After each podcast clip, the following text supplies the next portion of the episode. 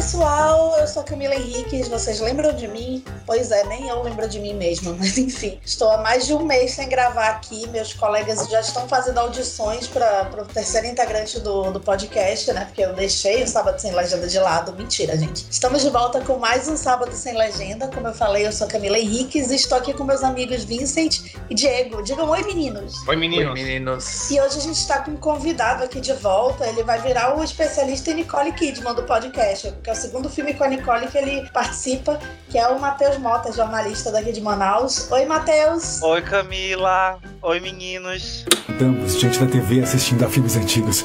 Aqueles tempos que não mais. Vem aí, tá ali. Rede Manchete. Sábado sem legenda. Depois de encontrar um colega de faculdade em uma festa de Natal, esse médico pra lá de desastrado vai tentar passar a perna na mulher e participar de um bacanal misterioso sem ser convidado. Mas depois de ser descoberto, ele vai ter que ficar de olhos bem abertos para fugir dessa enrascada. Com Tom Cruise e Nicole Kidman, o filme de hoje é De Olhos Bem Fechados. Noronha é, gente, é um grande Noronha, né, esse filme. E eu queria começar falando com o Matheus, assim, qual é a tua relação com o filme? Porque, assim, bastidores, o Matheus falou pra gente, na época da gravação do Sonho Sem Limites, assim, ele falou, se vocês gravarem de olhos bem fechados, me chamem. Então, é, e a gente tinha que falar dele nessa época de fim de ano, que é um filme de Natal, né? Selo Vincent de qualidade. Eu queria que o Matheus começasse falando qual é, a tua, qual é a relação dele com o filme e por que esse amor todo, se você lembra a primeira vez que você assistiu, enfim. Sim, Camila. É, eu assisti esse primeiro. A primeira vez que assisti esse filme do Kubrick foi no Cine Espetacular, no SBT. Eu lembro até hoje, eu tinha acho que uns oito anos de idade. Meu Deus. É, é, engraçado isso, né? Porque o Cine Espetacular, né, talvez seja uma forma inusitada de você ter contato com um filme desses. Eu não deveria ver esse filme, é claro, na época que ele passou, porque era um filme extremamente pesado pra idade que eu vi ele na época que ele passou. Eu lembro muito dele, assim, dele ter me causado muito efeito nessa época. É, e eu fiquei, eu fiquei meio que, como posso dizer, eu fiquei muito hipnotizado pelo filme. Eu achei ele meio, meio é, muito estranho, muito, é, muito esquisito. E aí quando eu fui rever ele, acho que eu vi ele, revi ele mais quatro vezes. É, a mais recente foi antes de gravar esse episódio, esse episódio. Mas a última vez que eu vi ele já tem uns três anos, que eu baixei ele por torrent para rever ele. Quando eu revi ele, parece que muitas das coisas que tinham me chamado a atenção quando eu era pequeno se mantiveram. Eu ainda acho ele um filme muito intrigante, que ainda continua me hipnotizando de alguma forma. E é um tipo de cinema que eu gosto muito. É, eu gosto de é, não digo thriller erótico, mas dramas eróticos. Que o drama, toda, toda o enredo gira nessa questão da intimidade, da sexualidade, é, das relações interpessoais, amorosas ou apenas relações extremamente voláteis, sexo também. Eu adoro quando o filme debatem ou discutem essas questões de alguma forma dentro deles, é claro. Porque normalmente a gente associa muito é, o sexo no cinema, a pornografia, e nesse filme ele trata isso de uma forma um pouco diferenciada. Sim. É, Vincent, aí depois o Diego fala da relação, mas o, o Matheus fala a palavra proibida do Twitter nessa semana, né? Que é torrent. Só um... Exatamente. Grande abraço aí, né, pra. Não vou falar o nome. Ah, eu vi o filme, mas no cinema. É, eu vi no cinema. Não melhorou o filme, mas eu vi no cinema.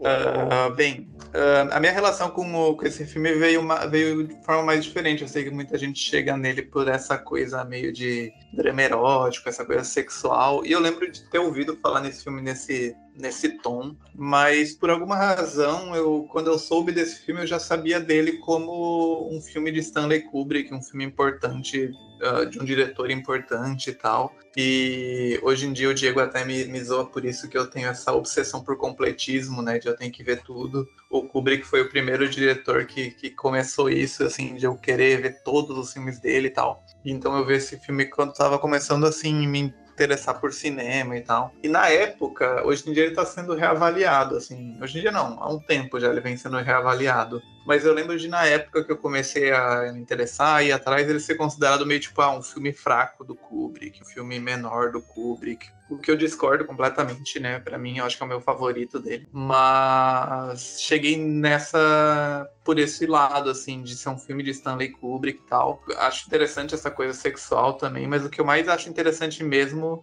é como ele, para mim, pelo menos, ele tá relacionado a esse grande diretor e quando a gente vê ele, quando muita gente vê ele, ele acaba se tornando essa investigação do que é o último esforço criativo desse cara que é considerado por todo mundo um grande gênio do cinema e tal, né? A gente falou do Spielberg aqui no, no Minority, que é meio que o sinônimo do, de diretor para muita gente, né? O, e o Kubrick, eu acho que eu vejo ele como um sinônimo de um diretor autoral, de um diretor artístico, de um diretor, assim, seja qual a palavra que se use para descrever o tipo de cinema cult, assim, que ele faz. Então, para mim é isso, assim. E eu gostei desde a primeira vez que eu vi, mesmo nessa época, sabendo que ele era, não era considerado tão bom assim. E também é um filme de Natal, né? Eu adoro filme de Natal, especialmente quando o filme não é especificamente de Natal, mas ele usa essa coisa da data como uma forma de ilustrar o cenário, de ilustrar o contexto. Eu acho sensacional e dessa vez rever também espetacular, assim. A minha relação com o filme aconteceu muito parecida com o Vincent,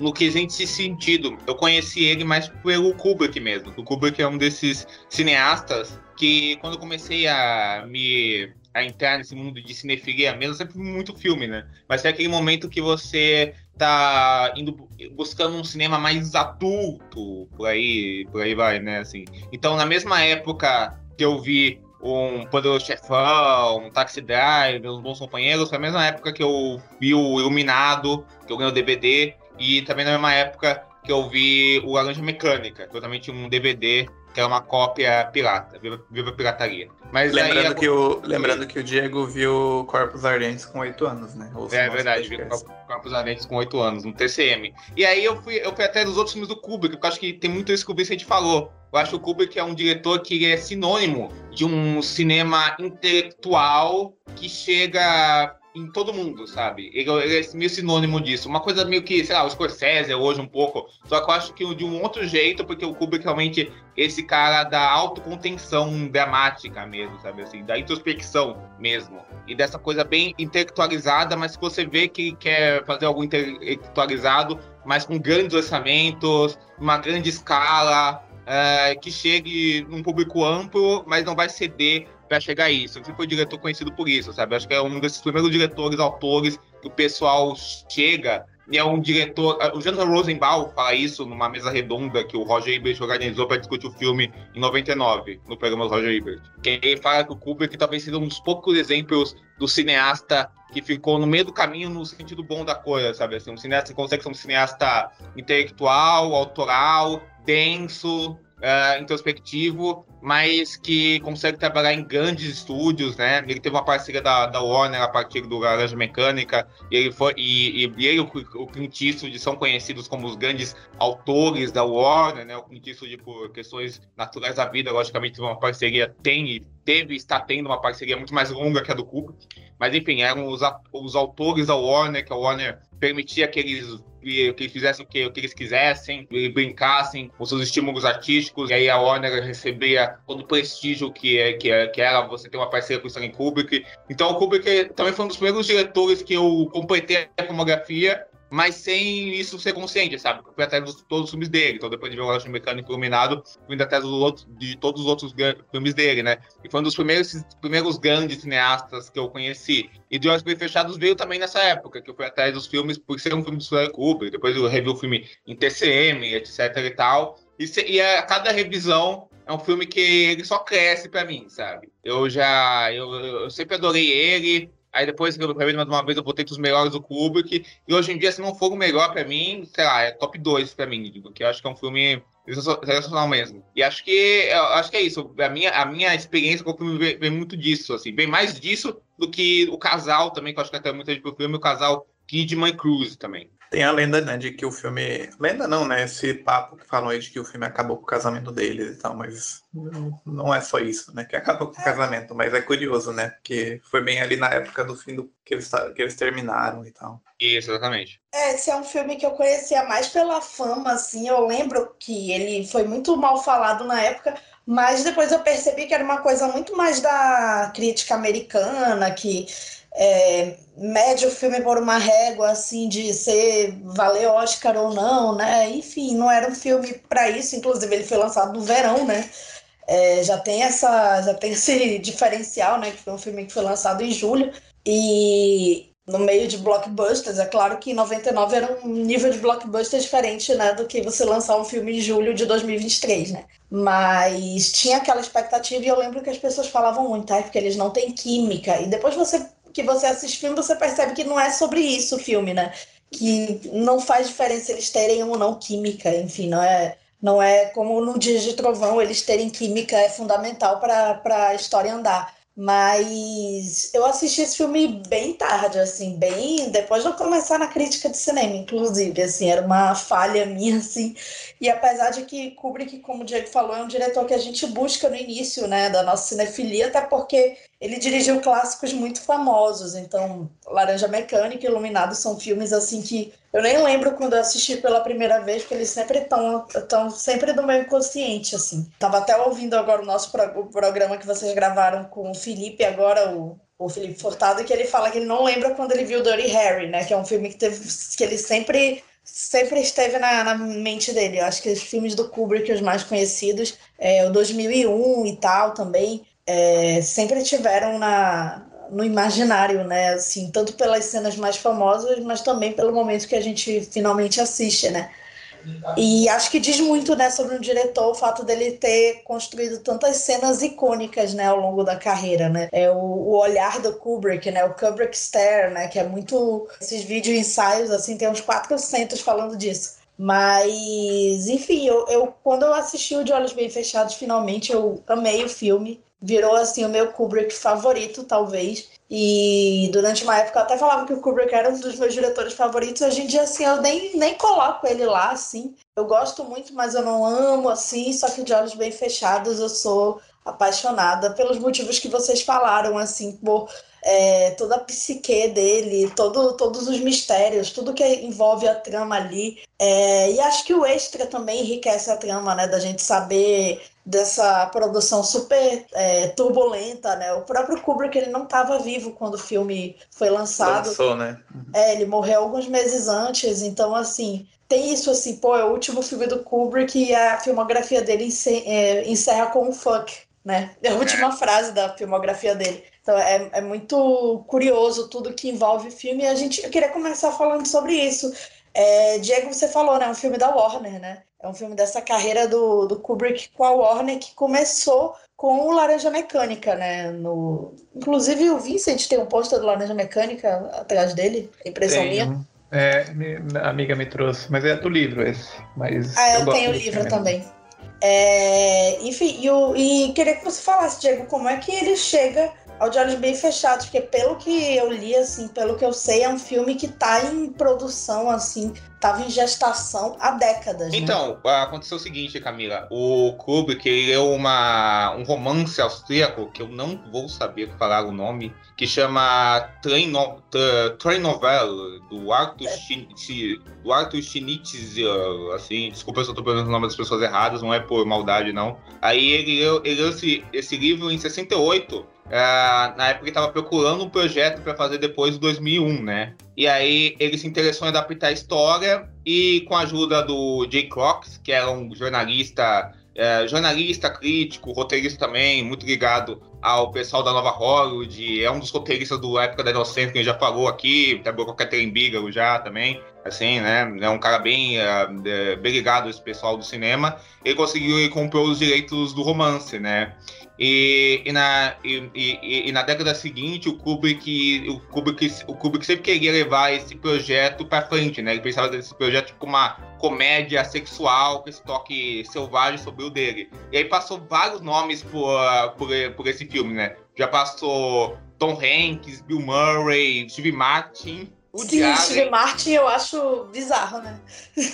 Dustin Hoffman, Warren Beatty, Alan Alda e o Sam Shepard também. O, e outro cara que o Kubrick queria para fazer esse filme era o Albert Brooks, que inclusive tem o documentário do, do Albert Brooks, que tá na HBO Max, que é do Rob Reiner, e o Albert Brooks conta uma história engraçada envolvendo o Kubrick. Que conta que assim que ele lançou Modern Romance, que é um dos filmes que o Albert Brooks dirigiu e escreveu, uh, ele recebeu uma ligação do Kubrick, e o Kubrick falando assim com ele, cara, eu sempre quis tratar o romance como você tratou nesse filme. Eu sempre quis filmar o romance como você filmou nesse filme. Como você conseguiu tratar o romance desse jeito? Aí o Albert Brooks virou, uh, respondeu para ele do outro lado da linha. Cara, me conta como você fez o cara do 2001 andar de ponta cabeça que eu te conto como eu fiz isso, sabe? Aí foi meio que isso, sabe? Bom, e o, eu vi que ele queria também o a Kim Basinger e o Alec Baldwin, né? Nos anos 90 era a ideia dele, né? Exatamente, porque depois ele, ele, ele meio que se meteu nisso, sabe? Ele queria fazer um filme que tivesse um casal estrela de Hollywood para ser, pra ser pra ter essa coisa de ter esse meio com essa metalinguagem, de você usar a persona daquela, daquelas estrelas para fazer o papel. E e ele, como ele sempre mudava bastante, ele mudou muito, né? Do, do romance original. O romance original ele se passa em, na década de 20, em Viena. Então é uma coisa totalmente diferente. Sabe? É, tem até adaptação, né? É, anterior desse, desse romance, né? E é, é, a mesma história, basicamente, assim, do cara que é, vai para esse lugar e tem o baile de máscara, não baile de máscaras, né? Mas enfim, eles precisam usar máscara. Enfim, é, é, basicamente a mesma espinha dorsal da história, assim. Só que a diferença é que um filme de 74 minutos vira um de duas horas e meia, né? É, na mão do Kubrick. Acho, acho, que é para fazer honra às filmagens, né? Demoraram três anos de filmagem. É uma imagem super longa. Eu pensava que o original, apesar de ser uma, uma, uma, novela austríaca, se passava em Veneza. Se passava em Veneza? Acho que sim, passava em Veneza, isso mesmo. Ah, tá. É Veneza da década de 20, exatamente. É, que tem esse rolê, até as máscaras, né? São aquelas coisas de tipo máscaras sim. venezianas de muito. Ano de carnaval, né? É, sim. e o. No próprio filme, assim, é um visual e uma coisa assim muito parecida com isso, né? E acho que tem a ver, assim, com essa com essa coisa. Mas essa coisa que a Camila falou da, do, do filme demorado para gravar, esse filme ele chegou a bater recorde assim de Guinness Book na época por ser um filme que atingiu aí a marca de mais de 100 dias de gravação só, né? Fora um ano de pós, fora pausa, fora tipo. Ele chamava de volta, né? É, mexeu na agenda e a Nicole estava gravando Magia Sedução, que saiu um ano antes, né? Ela gravou depois, mas saiu antes. A gente até falou aqui quando a gente falou de da Magia Sedução. E o Tom já estava envolvido aí em Missão Impossível 2, que também foi gravado nessa época e saiu em 2000. Né? Então é um filme super. E daquela coisa do Kubrick, né? Tipo, sempre vale falar que ele é o diretor, assim, que é conhecido por aquela coisa de um milhão de takes e vai repete sempre a mesma coisa. E filmes construídos depois a partir de todo esse material, né? Diz que o, o rolo desse filme de bruto tem quatro vezes o tamanho que o filme é, assim. Então é. Uh, Kubrick é conhecido por isso também, né? Por é, esse é- perfeccionismo. É, ele virou sinônimo do diretor perfeccionista detalhista obsessivo, né? E tem uma coisa também é, do Kubrick que ele fazia projetos muito espaçados, né? Então a uhum. filmografia dele é, é pequena e são muito espaçados. O, o, último filme dele, antes do De Olhos Bem Fechados, tinha sido Nascido para Matar, que é um filme de 87. E ele começou a fazer o De Olhos Bem Fechados em 97. Então, ele, ele ficou um tempão sem, sem, sem filmar. É, seria uma, então, cada, cada projeto que o Kubrick ia fazer era tipo um evento, né? é uma, uma coisa tipo, ah, o Kubrick vai filmar esse filme, né? Vai ser o filme, vai ser o filme de prestígio do momento, sabe? O filme autoral do momento, autoral do que as pessoas entendem que é autoral no mundinho, sabe? Parece com a geografia de um dos atores, filmografia de um dos, dos, atores do filme, que é o Todd Field. É. Sim, verdade. Exatamente. O, o Todd Field, inclusive, né, ele diz abertamente que o Kubrick é, é uma referência para ele, né? Assim, é, acho que dá para ver isso na, na obra dele, né? Que o Kubrick... E é bizarro saber que o, o pianista do filme dirigiu Tar depois, né? É, é, mas assim, acho que até dá para sentir, assim, que é, é, é, filho dele, de certa forma, ali. Eu acho é.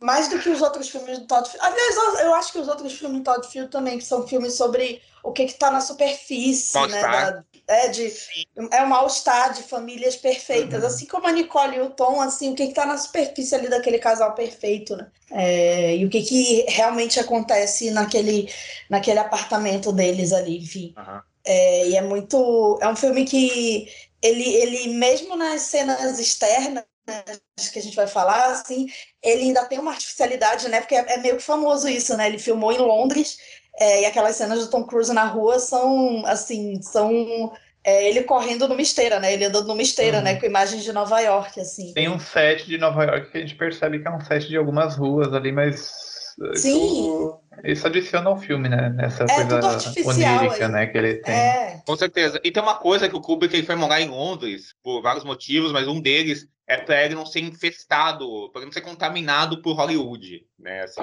porque é, porque ele queria muita liberdade, assim. Ele achava que ele se afastando de Hollywood, é, conseguindo financiamento por Londres e por meio da Warner, assim, é, ele conseguia fazer os filmes dele mais em paz. Tanto é que depois do Spartacus, que ele fez contratado por encomenda e que teve toda aquela treta dele com o Kirk Douglas, tal, assim, apesar do filme ter sido um sucesso, etc e tal, assim, ele decidiu tomar os rumos da carreira dele e não deixar que, tipo, Hollywood se intervesse no, nos filmes dele. Então, é por essa, por essa mudança, ele acabou indo para Londres e tal, e aí ele fazia essas negociações à distância com a Warner e tudo mais, né? E acho que é interessante para pensar no Todd Field, que eu acho que o Kubrick ele é sinônimo do diretor técnico também, né? E do diretor que intervém no cinema, né? Que usa a técnica para intervir no cinema, coisa tipo Orson Welles, que faz isso também, o Scorsese é um cara que faz muito isso, né? E você vê a mão do diretor de forma muito explícita, diferente lá de um cara, de um sujeito tipo Cine Romé, que a gente já falou aqui, né? O próprio crítico já citou, são caras que intervêm no filme, Todo, todo, diretor intervém no filme, bom diretor, mas intervém no filme de uma forma muito mais explícita, né? O Kubrick é o cara que intervém no filme explícito e é um cara que vê que é um cara que é muito declaradamente técnico, né? Que tem um cuidado técnico em cada parte sei do filme,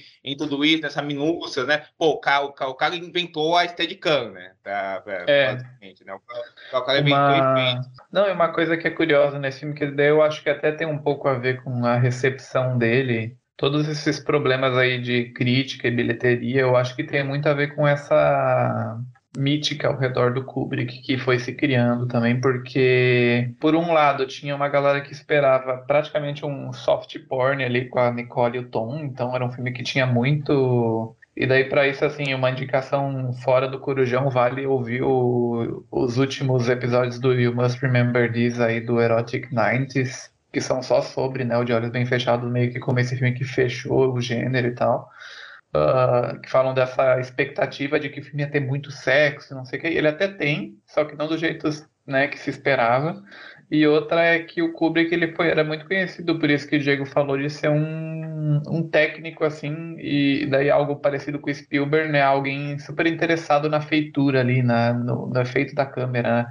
no tecnicismo da fotografia. Então tem essa história, ele ajudou a inventar a Steadicam. Uh, no Barry Lyndon, ele pediu para a NASA lentes especiais que conseguissem captar a luz de velas uh, na, na película. O 2000 é cheio de efeitos práticos assim que, que até hoje são impressionantes. Então tem muito disso assim. E daí ele chega 10 anos depois e o filme que ele entrega é tipo um, um drama, né? Que se passa em interiores e estúdios e, e daí, tipo, imagino que muita gente tenha tido esse choque com a forma, né, também, com a estética do filme ser diferente do que se imaginava e tal. Não, com certeza. Então, acho que tem a ver com isso, assim. E tem uma coisa também que o Kubrick era essa, esse cara muito acamado, muito respeitado, mas ele tinha detratores também. É, a gente sempre cita aqui a Pauline Kael, curiosamente a gente está citando ela direto, e ela, ela não gostava do Kubrick também, assim, tirando 2001, 2001 ela gostava bem, mas ela não gostava do Kubrick. É, era o Jacques Kivetti, da carreira do cinema, e a gente vai falar depois, porque tem uma coisa envolvendo ela sobre o filme, é, é o, a, a Pauline Kael é a carreira do cinema, a Pauline Kael, o Jacques Kivetti, da carreira do cinema, grande cineasta, assim, gênio também, eles, eles falavam, Kubrick que, que o Kubrick não tinha emoções humanas, que, que o Kubrick filmava como um robô, assim, né? A, a, a Pauline Kael dizia que o 2001 era o melhor filme do Kubrick porque, porque, porque é um filme de um robô sobre um robô, assim, sabe assim, ela não gostava do Kubrick. Eu, eu, eu, eu, eu acho que tinha, que tinha essa parcela da crítica na época que viu um Kubrick como, sei lá, um tecnocrata apático. O que, o que eu discordo, porque eu acho que o cinema do Kubrick, ele mostra bem a diferença de um diretor, de um cineasta técnico para um cineasta tecnocrata e de um cineasta que é introspectivo, que você pode dizer até que é frio, mas que é muito, mas que mas que usa essa frieza e esse estilo introspectivo a favor de uma construção humana. Então, os filmes do Kubrick, eles são cheios de humanidade, ele, ele, sempre usa essa, essa, essa coisa técnica não para um exibicionismo, mas, mas para você construir o universo, para você, você, você abrir o universo, para você se envolver com aqueles universos, sabe? Então, então, então os, filmes, os filmes dele, você pode ver, eles sempre são cheios de humor, de sensualidade, mas são, mas são coisas muito particulares dele, né? Ele, ele, ele, ele tem essa fascinação pelo psicologismo, pela alma humana, pelas relações humanas desde sempre, sabe? Só que ele tem esse estilo mesmo, que é mais frio, que é mais introspectivo, mas isso não diminui ele como cineasta, é só um estilo, né? A grande questão é que ele não fica preso a esse estilo, ele consegue usar dessa frieza, ele consegue usar dessa introspecção, dessa coisa contida, né? Essa, essa coisa grandiloquente em como ele filma, mas contida nas emoções humanas, para justamente estabelecer os pontos dele e, dominar eles completamente. Então não é um, um exibicionismo pelo exibicionismo, e não é uma, não é uma coisa demonstrativa só por ser demonstrativa, ele está criando com isso. Ele, tá, ele, tá, ele, consegue, ele consegue, nesse tom, é, não fazer algo calculado, ele consegue fazer um, um, tom que chegue na humanidade daquelas figuras, na humanidade daqueles personagens que ele quer. Que eu acho que é o que diferencia o Kubrick como técnico, como, diretor técnico, como esse diretor introspectivo, do, sei lá, de tecnocratas, assim, que eu acho que muitos se inspiram nele. Eu conheço diretores muito mais austeros na forma de demonstrar relações humanas do que ele. Por exemplo, o próprio Haneke, a maneira como ele lida questões humanas é ainda mais frio do que o Kubrick no, no, no, cinema dele. Então, tipo. E mesmo assim, não deixa de ser humano também, porque são questões humanas sendo tratadas ali. Eu acho, Eu acho que... que o Kubrick tem uma um niilismo, talvez, que o pessoal confunde, sei lá. Cinismo, cinismo. Acho que é muito cínico o Kubrick. É. Né? Então, o cinismo que perpassa a filmografia dele toda, né? Perpassa toda a filmografia dele. Assim. E, mas é, tipo, eu fico pensando muito nisso, porque é um filme que revela muito, na verdade, mostra demais e o suficiente. É, uhum. É, que isso vire uma experiência meio histriônica de você acompanhar essas, esses questionamentos dos personagens. Lógico, tem a cena de nudez, tem é, algumas cenas de sexo não explícitas, mas eu fico pensando assim, se fosse outro diretor, é, principalmente naquele momento da década de 90, sei lá, pensar diretores que faziam cinema de, de erótico, é, thrillers eróticos, tipo o Paul Verhoeven, é, o, o é, deixa eu ver quem mais aqui que estava fazendo filme erótico. Adeline, Adeline, Adeline. Seria muito mais estriônico, seria muito mais ah, não digo, não digo vulgar, mas digo, seria até muito mais explícito do que a forma como o Kubrick fez. Então, tipo, sei lá, eu, eu acho os questionamentos da crítica da época um, um pouco fora de tom, ou até um pouco. E, e eu acho, eu acho, basicamente, acho muito é, injustos com o que o filme foi, na verdade. Eu acho que assim, eu acho que a grande questão é essa. O pessoal tava esperando ver um filme mais por lado. Pô, o Kubrick fazendo um filme do de sexo. Vai ser putaria, assim. Agora vai explodir. Uhum. E aí, aí o pessoal viu esse filme que se encaixa em tudo isso que, tudo isso que o Matheus falou. Eu amo Verhoeven, Verhoeven pra mim, inclusive, eu acho até melhor que o Kubrick. Mas, ó, mas a grande questão é que, assim, aqui, o estilo do Verhoeven serve para os filmes do Verhoeven. Não, não, serve para esse filme porque são intenções diferentes. Porque esse filme, ele, ele fala sobre a repressão é, é, é sobre você, é sobre você o querer, é sobre você o pensar, é só, é só, é só, é você tá com um desejo para de você e nunca conseguir tocar nele, sabe? Assim, é só, é só, é, só, é, é sobre esse, esse, rompimento da, da sexualidade. Então, então to, to, toda essa coisa, todas as coisas como que o Matheus falou, essa, essa descrição, assim, de, de como você filma, essa descrição que é, é essa sugestão, que tem nudez, que tem sexo, mas é, mas é, mas é tudo até muito ambíguo em como você filma, essa elegância, sabe? Muito longe de uma coisa grosseira, serve muito ao filme, né? Essa grosseria, e pode servir outro filme, não serve a esse filme. Eu acho que o pessoal tava, achou, muita gente achou o filme frio, achou, achou o filme calculado, achou, ah, o filme de sexo, que não, que não se debruça pelo sexo, muito por isso. Mas se você for ver, a sensualidade está no filme inteiro. O filme tem uma aura sexual, tem uma, é, tem uma vibe sexual, tem uma aura sexual, sabe? Ele é, bem, ele é bem forte na sexualidade dele. Só que numa sexualidade só só só, uh, só que não é só, só que não é só que não é a sexualidade direta que o pessoal que o pessoal queria Assim, é um outro tipo de sensualidade, assim, é um, é um outro tipo de coisa que o filme quer. Acho que esse foi um dos motivos que fez o filme ser o filme ser batido na época. E o Will Cooper, que é um cara que era que recebia esses questionamentos né, na época. Acho que o pessoal confunde muitas vezes essa coisa da austeridade, da frieza, da apatia, sabe? O diretor que é uma E- coisa é o Kubrick e outra coisa é o Ridley Scott. É, é o E tem, Nolan. um, Aí e é tem uma, uma coisa que ele é um filme cheio de sexo, mas ele não é necessariamente sexo, sensual ou excitante de alguma forma, assim, apesar de ter umas cenas, né? E, ironicamente, do outro lado, tinha as, as coisa da classificação indicativa, né, que deu maior polêmica, daí era aquela coisa do MPAA querendo que o filme recebesse o a, a classificação R, né, que não permitia menores entrarem de forma nenhuma, e eles queriam receber a classificação de NC17, que menores acompanhados poderiam entrar, que faz muita diferença, né, no filme, na forma como o filme ele performa na bilheteria e tal. E também teve o rolê que, assim, o Kubrick ele morreu quatro dias depois dele apresentar o filme finalizado para Warner. E a distribuição, então, não ficou na, nas mãos dele, né, não, ele não supervisionou tudo.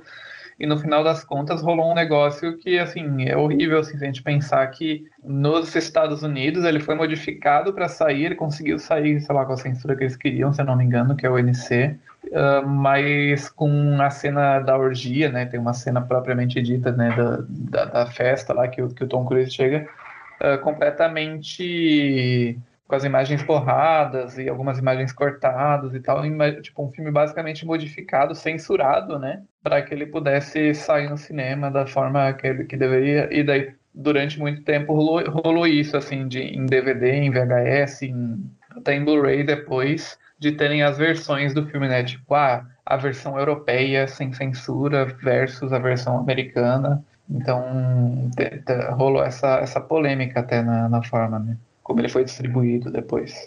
É, assim, ele inclusive ele apresentou o filme para Nicole e pro Tom uma semana antes de morrer, né? Assim, então tem, tem tudo isso, né? E, e o filme ele tinha, ele tem essa além da morte dele, como o Vincent falou, depois do divórcio da Nicole e do Tom, né?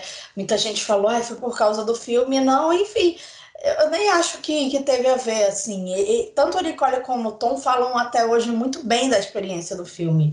Assim, eu já vi várias entrevistas da Nicole que ela fala que foi como ir para a escola de, de atuação, assim. Uhum. É, e tem foto deles rindo, dos bastidores, assim. É, e ela parece, como a gente já falou, né? Ela parece uma pessoa muito devotada aos diretores com os quais ela trabalha, assim. Então, é, até hoje ela fala muito bem dessa experiência, assim. O Tom, ano passado, ele teve no Festival de Cannes, ano retrasado, né? Ele foi homenageado pela carreira, ano passado. E aí ele falou do De Olhos Bem Fechados também. Então, assim, é, não é algo assim. Eles têm tantos filmes incríveis na carreira que pode ser assim, ah, não preciso falar desse, mas é um filme do qual eles falam até hoje, né? Não, e, e podem dizer, é, atualmente, eu trabalhei com Stanley Kubrick, sabe? Isso é uma coisa pro currículo de qualquer pessoa que é uma coisa Que incrível, ator, né? né, assim, de 40, 50 e poucos anos pode dizer isso, né? É, exatamente, uma coisa que você leva pra Eles e vida, o né? Matthew Modine, assim.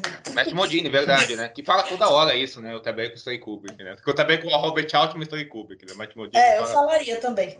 Não, tá certíssimo, inclusive. Mas é, mas é exatamente isso, sabe? Então eu acho que é um, é um filme muito importante pra carreira dos dois, porque eu acho que antes da Nicole Kidman estourar como uma atriz é, reconhecida, que é totalmente em, em- que veio nos- nas horas, no, no Dogville e no Man Rouge, né? O Bem Fechados, acho que foi um, um, eu acho que foi um dos projetos mais importantes para consolidar ela como essa grande estrela, como essa grande atriz respeitável. E o Tom Cruise, essa coisa, né? Que o De Olhos Bem Fechados acabou saindo no mesmo ano que ele fez Magnolia, que é outro papel que, ah, vamos pegar esse astro de Hollywood e o cara vai dar um show aqui, né? E foi Nossa, isso. sabe? saudades, né? Tom Cruise entregando os filmes desse, assim. Eu falei isso, eu tava falando isso com a, minha irmã, sabe? Da, eu, eu amo o Tom Cruise fazendo essas piruetas que ele faz, correria e tal. Mas dá saudade de ver o Tom Cruise pegando, fazendo um filme, sabe? De um. Dramático. De um dramático, de um autor, sabe? Tipo um colateral, um De Olhos Bem Fechados, um Magnolia, sabe? Dá saudade de ver ele fazendo esse tipo de É, agora que ele tá começando a admitir que ele envelhece, talvez ele volte pra esse lado um Tomara, pouco, né? cara. Tomara, tomara. Que o, o Top Gun, o grande rolê do filme é o Tom Cruise falando, talvez eu envelheça também, né? Esse Vamos último. ver, né? Vem aí. Espero Ah, que ele uma- e o Paul Thomas Anderson façam as pazes, assim, Não, né? mas do- o Paul Thomas Anderson tem uma história, né? Que o Paul Thomas Anderson ele, ele foi no set desse filme e daí que ele contratou o Tom Cruise, né, pro Magneto. Então, não- O Thomas acho que- Anderson, inclusive, é um dos considerados, né, um dos herdeiros do Kubrick, né? Falam que tem algumas semelhanças de estilo e tal. Assim, né? Bem assim, a menos, assim, mas tem algumas semelhanças de estilo, né? Eu acho que até alguns filmes dele, tipo Sangue Negro, o Mestre, né? Quando saíram, foram bem comparados, né? Ao É, Kubrick. eu acho que assim, o tipo de personagem, talvez, e tal, também, né? O tipo de. Essa coisa de gente obsessiva, gente que é mais um, às vezes, um veículo para um tema do que uma pessoa, né? Acho que É o Fincher também, acho que tem isso. né? Fincher, o Fincher, o Fincher, né? essa cara do, do Kubrick em termos de essa questão da, da, da parte da técnica, de botar a mão para alterar o filme fa- em favor da visão do, do diretor. Isso é muito a cara do Fincher, sabe?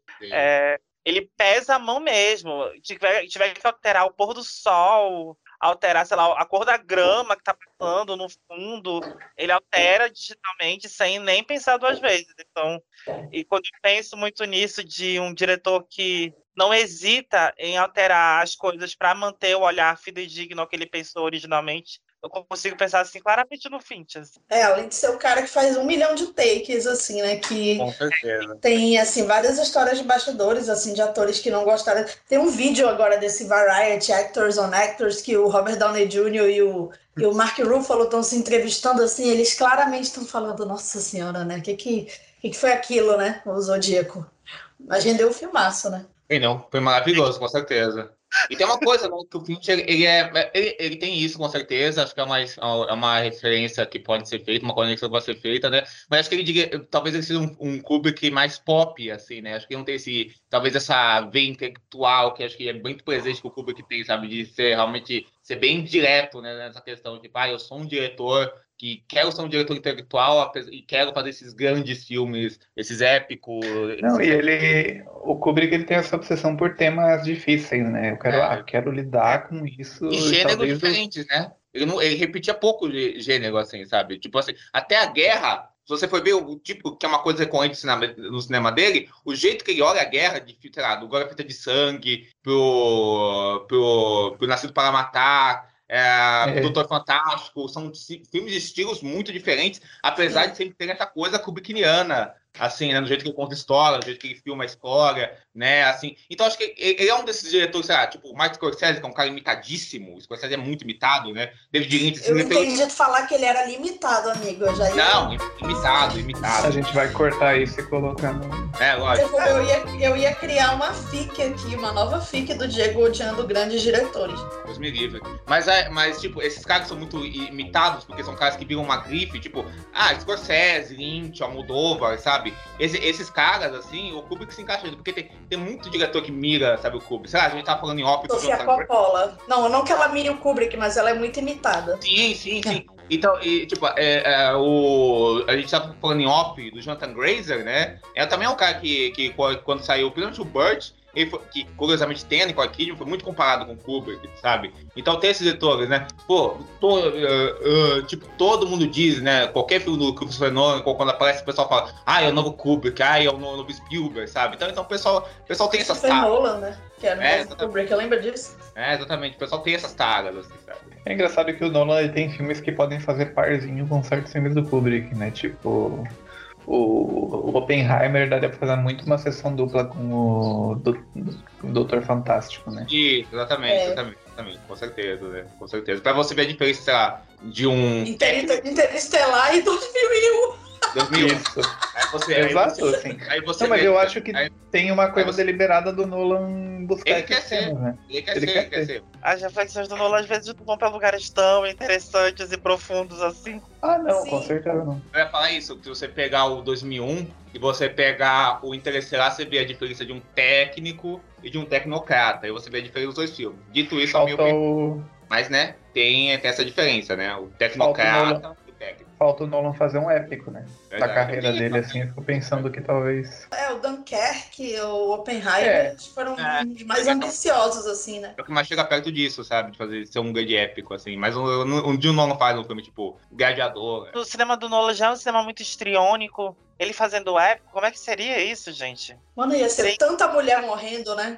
Ele ia reconstruir o Coliseu. Ou fazer alguma ia, loucura assim. E aí ia ser tanta personagem mulher morrendo, isso se elas aparecessem, né? Mas é interessante, pô. O Oppenheimer é tão, é tão estriônico, acabou sendo o melhor filme dele, então vamos, vamos ver aí. É. É porque às vezes né? dá certo, às vezes isso não dá certo. Muitas vezes, na maioria das vezes não dá certo. Senhoras e senhores, espero que estejam se divertindo. A banda vai fazer uma breve pausa e voltamos em 10 minutos. Obrigado.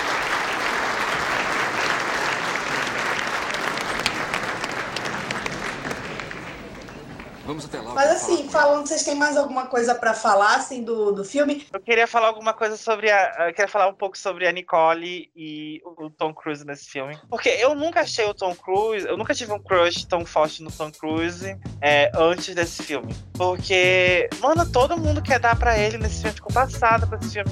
E, tipo assim, um cara baixinho, claro. O, o, o Tom Cruise tem um. Cara, isso. É, ele tem um sorriso lindo e tudo mais. Ele tava no, tava no auge da beleza dele na época.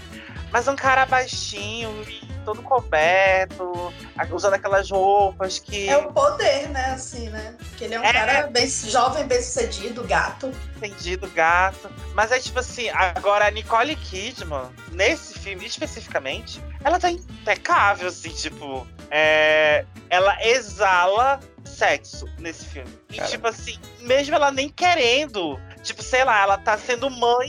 Ela tá sendo mãe, tá vivendo a vida dela corriqueiramente e ela consegue continuar sendo sexy, entendeu? Aquela, né? Mãe, milf, mãe que. mãe filho. é aquela, mas aí, tipo assim, eu fico passado, assim, porque é, lógico que o filme vai perseguir o personagem do, do Tom Cruise, mas a, eu particularmente acho que é, quando a gente vai, vai entender um pouco essa dinâmica da sensualidade, eu, eu, não, eu não consigo sentir tanto o Tom Cruise em, é, sedutor nesse filme. Acho que se, se tem um momento que talvez seja um momento assim que ele esteja mais soltinho no filme inteiro, é aquele momento que ele tá com aquelas dois modelos no começo do filme. E aí eu vejo que ele tá ali tentando jogar um charmezinho, mas tipo, no resto do filme todo é muito é muito. Até mesmo naquela cena que ele encontra a menina, a prostituta, eu, eu fico pensando assim, tipo, ainda não tá ainda, não é, é o máximo. Não é tipo o Tom Cruise em Top Gun, que o Top Gun, o Tom Cruise tá exalando, tipo assim, qualquer pessoa que olha para aquele homem fica com tesão.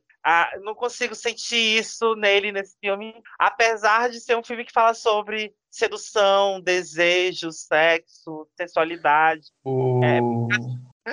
Eu acho que, que tem isso, assim, também da, da... Eu entendo, assim, esse, esse rolê do Tom, mas eu acho que daí talvez tenha a ver com o fato de que uh, uh, com o fato de que ele é meio o cara que tá perdido, tá meio que no lugar onde não deveria, o filme é meio sobre isso, assim, então parece meio deslocado. Mas só antes de passar realmente pro filme, duas coisas que você falou. Uma que realmente a Nicole, para mim, eu, eu falei pra Carol quando a gente tava assistindo até, eu acho que o auge da sensualidade da Nicole é ela de óculos, sei lá, no espelho, com o cabelo assim preso para cima, tirando o brinco, sei lá, o que ela tá fazendo depois da festa. Eu acho que nunca na vida a Nicole esteve tão, tão bela quanto naquela cena. E, o, e essa coisa que você falou do Tom Cruise baixinho e tal, uh, uma coisa que sempre me chamou a atenção dessa, desse filme é como é um dos filmes que um dos poucos filmes assim onde o Tom Cruise ele é meio que galã, mas onde o, o, o, Kubrick meio que faz questão de mostrar que ele é mais baixinho que a Nicole. Então Isso. Ele, ele nunca em nenhum momento parece assim aqueles, aquelas truncagens para ele parecer mais alto, não sei o que parece que ele realmente e é curioso notar, né, que, tipo, sei lá, muito perto desse filme, logo depois ele fez o.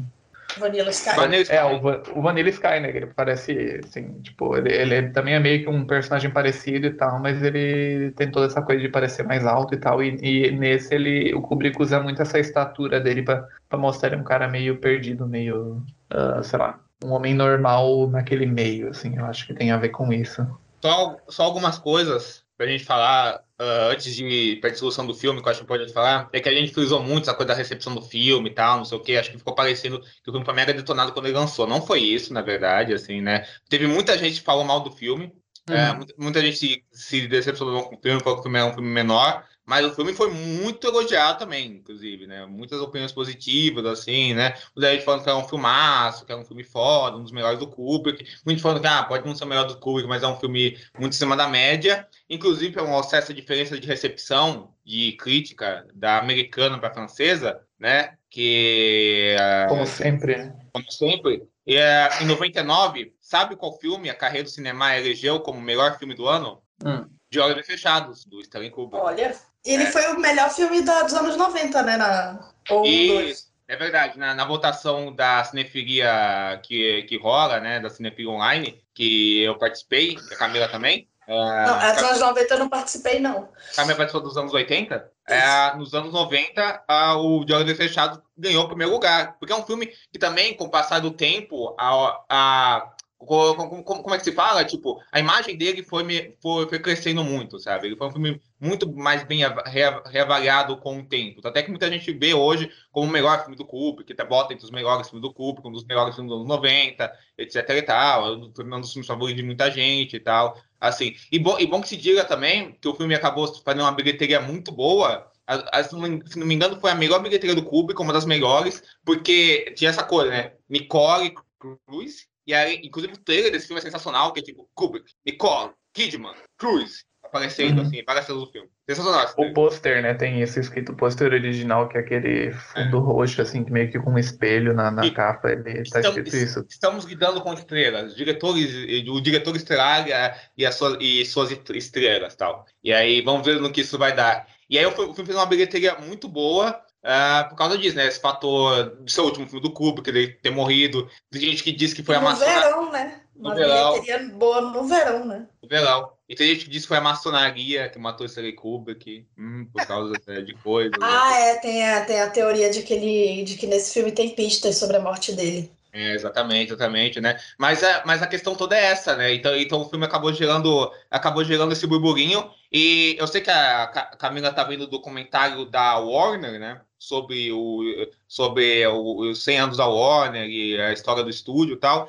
E, e num dos episódios fala, assim, desculpa dar spoiler para você, Camila, que os chefões da Warner na época, o, o Robert Daly e o Terry Salmon, que é, foram caras que trabalharam com o Kubrick muito de perto, eles já iam pedir demissão da Warner, mas eles decidiram, eles, eles, eles estavam com os jogos bem fechados, assim, finalizado, e eles quiseram fazer toda a promoção do filme e só sair da Warner depois de ver toda a promoção do filme, o filme tá, tá o, filme está sendo lançado para dar o ponto final para tudo, para honrarem a relação que eles tinham com o Kubrick, né? Que é que eu falei, o Kubrick, junto com o Clint, são os caras, os autores de prestígio da Warner, cara. São, são, são os caras que foram, que foram determinantes para o estúdio, para dar essa aclamação para o estúdio. E assim, chocantemente, o filme não foi indicado a nada no Oscar. Chocantemente não, porque foi um filme... Eu nem acho que é chocante. Porque, é, além disso, 99 foi um ano com muita coisa, assim, marcante 99, também, né? 99 foi um dos melhores anos do cinema, né? É, assim, teve Magnolia... Matrix, é, Eleição, é, a própria Beleza Americana, que era o C. John Malkovich, só falando de cinema americano, né? Sim, exatamente. É. Mas, mas, cara, mas assim, só, só, sentido. só olhando rapidinho os, os indicados ao Oscar de melhor filme, tipo assim, pra você ver, tipo, como, como, como, cada época é uma época mesmo. Tipo, quem ganhou foi Beleza Americana, tá? Um filme que uh, abalou a época, não sei o quê, bababá, mas que a gente vê hoje, né? É o caminho contrário do De Olhos Fechados, né? Tipo, envelheceu mal pra cacete, né? O filme aí que Deus me livre, assim, sabe? Assim. E aí, tem, aí, aí tava indicado Regras da Vida, filme aí do Harvey Weinstein, olha isso. É, gente, teve isso, e o Michael Caine ganhou do Tom Cruise, né? Que eu acho assim, eu acho uma das categorias mais incríveis que era Tom Cruise, Cara, Jude Law, que, Ripley. Que filme é Regras da Vida? É um filme é um... brega, do Lasse Hawson. É, é, ah, tá, sei, sei. E aí ele ganhou do Michael Clark Duncan e do Haley Joe Osment, que era uma categoria assim super forte. Assim, atuações que a gente lembra até hoje. Jude e o Michael Law também, É, o Jude Law, por talentoso Ripley, que eu acho que merecia também ter sido bem mais reconhecido. E eu acho, mas eu acho lindo o discurso do Michael Caine. Depois procurem que ele fala assim: Tom Cruise, você acha mesmo que você tinha que ganhar ator coadjuvante? Você sabe quanto o ator coadjuvante ganha? É, é fofo, assim, porque ele usa o discurso para falar de cada um dos indicados, é assim, em vez de agradecer o Harvey Weinstein. Assim. É, é, bem bonito, assim, a, gente até perdoa por ter sido por esse filme. E também porque o Michael Caine, quando ele ganhou por Hannah e suas irmãs, ele não tava, ele tava filmando Tubarão 4. Então, é verdade, é verdade. Aí, tá, aí, tá, aí tava o The Green Mile, que é um filme legal, mas né, é, quem liga. Aí, ah, é, filme de mãe, né? Filme de mãe. Aí, tá, aí tava o Seu Sentido, filmaço, tudo certo. Aí tava The Insider, obra-prima, com certeza, do Michael Mann, outro obsessivo, compulsivo aí de, de, de perfeccionista. E, então, cara, se você pega a maioria deles, tipo, tirando esses, ah, os que eu falei, tipo, mais bem, cara, o de olho fechado, o, o, a, tipo, junta dois de alguns filmes desses, não dá um de olho fechado, sabe? Então você, então, então você vê que o filme, que o tempo coloca os filmes no, no lugar certo das coisas, né? Às é, vezes, outra vez. Outro filme fosse... desse ano que foi recolocado no topo é o episódio 1, né, do Star Wars, que também era um fez um barulho na época. Só que eu não é, sei, mas eu tem gente que depende, né? É, eu acho que não pra, pra ser um dos melhores do ano, mas eu, mas eu defendo como um dos melhores Star Wars. É, é o, Bosco, cons... é, o Bosco conseguiu fazer essa lavagem cerebral comigo, de tanto é que ele filme. Mas eu tava pensando assim que se fossem 10 indicados, o Matrix teria sido indicado porque ele ganhou tudo técnico. É, Melhor teve também o, é, o Eleição foi indicado a roteiro, né? A Reese Witherspoon tinha que ter ganhado aquele ano, inclusive, ela não foi nem indicada. Ah, tá, tá falando mesmo. É, teve Meninos Não Choram, que eu acho que é um filme que, se a gente for reavaliar, a gente vai ver várias questões ali. Mas o... é um filme que. Foi história, foi história real do Lynch também, falando em cinema americano. É, a história real foi indicado. Na cinema também. O Garota Interrompida, que foi um filme que também fez um barulhinho, assim, a Angelina Jolie ganhou o Oscar. É... Suicidas é desse ano? Virgem é, Suicidas, mas Virgem Suicidas também não foi indicado a nada, assim, né? É, foi, tipo, ah. foi uma. Foi um, foi um palatório né? O ah, tá. É, foi tipo, ai, bacana, olha, o filme bonitinho da filha do Coppola, assim. Tem potencial, tal. exato, tem potencial. É. O Eu Quero Ser John Malkovich foi indicado a melhor filme? Foi. Não, não, não ele, foi, ele foi, foi indicado, indicado a... melhor diretor, o Spike é. Jones, com certeza entre os 10. E a Catherine Keener foi indicada, a atriz. Isso. Atriz coadjuvante. Também deve ter sido indicada e não foi indicada, foi um... É, a, ela foi indicada ao Globo de Ouro e eu acho que é o SEG, mas... A Cameron Diaz, coitada, né? Ela era, assim, se a Amy Adams nem ganha, a Cameron Diaz não é nem indicada nunca. Assim, foi, foram várias esnobadas da... Com certeza. Nossa Juliette.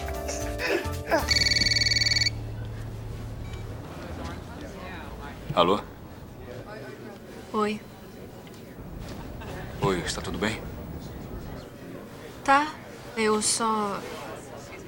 Eu só queria saber se ainda vai demorar muito. É que está. Está um pouco difícil conversar agora. Pode ser que eu demore. Eu queria, eu queria pegar esse gancho que o Matheus falou, porque eu acho, eu acho que isso que ele falou funciona para mim, porque eu acho que a grande parada do filme é justamente o Tom Cruise ser esse cara perdido que o Vinícius falou, que, que é tipo o, o Griffin Dunn do After Hour, sabe, assim? Porque uhum. o filme acaba virando isso, assim, o cara perdido pela cidade. Boa comparação, é isso mesmo. Engraçado, curioso que o Tom Cruise depois faria um, um outro filme assim, que uma das obras-primas dele, então a obra-prima dele que é o Colateral, né, do Michael Mann, já citado aqui, né? Que também é um filme de, eh, de perdidos na cidade, só que no caminho contrário, né? Assim, é o cara que, é o, é o cara que leva o outro cara pra perdição, né? Aqui o Tom Cruise é o cara... Dani que dirige a Nicole. Nossa, várias conexões. Da tá sedução. Olha Verdade, várias conexões. Tá Coincidência? É, pois é.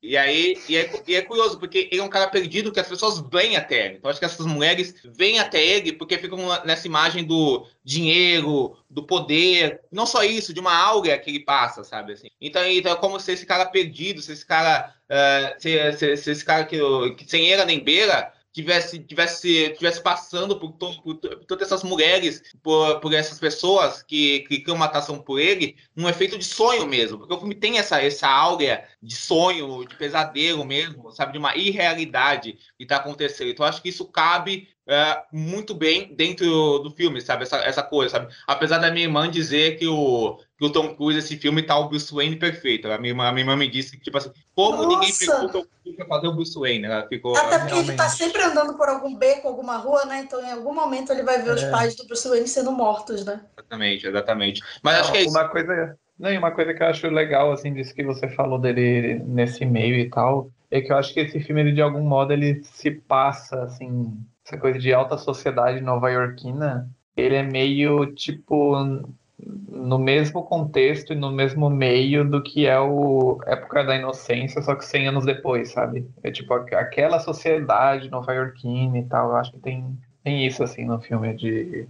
Além dessa coisa de- dele ser perdido, uma coisa dele ser perdido no meio de classe também, né? É, assim, ainda tem, ainda tem uma coisa interessante no filme que a gente já vê desde o início, que é essa figura do mentor, né? Do, do Sidney Pollack, que, se eu não me engano, ele não tem, não é um personagem que existe na, na versão, né? No, no- na obra, do- na obra que inspirou o filme. Foi, foi inventado pelo Kubrick mesmo, esse personagem. E além do que, já é um cara assim que tem uma relação com o Cruz fora, né? Que é um diretor com quem ele já trabalhou, né? Esse cara bissexto do cinema, de certa forma, né? Até contemporâneo do Kubrick, né? A gente falou dele aqui na firma, né? É, ele, é, ele, ele dirigiu a firma e ele também de vez em quando aparece como ator, ele tá no Tutsi e tal.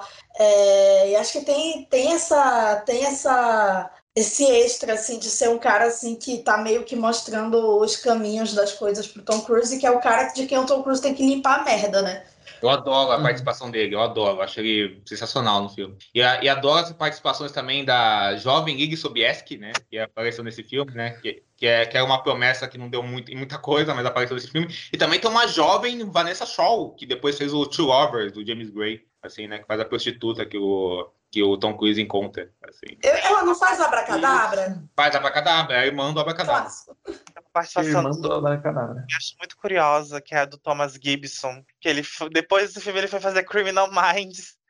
Ele ficou mais de 12 temporadas fazendo essa série. Eu acho surreal que ele fez um filme do Kubrick, olha já, um ator de televisão. Amiga, é, é um pouco de tudo, né? Tipo quando a gente vai ver o elenco de Mulholland Drive, né? Assim, que tem, tipo, o pai da Miley Cyrus, assim, sabe?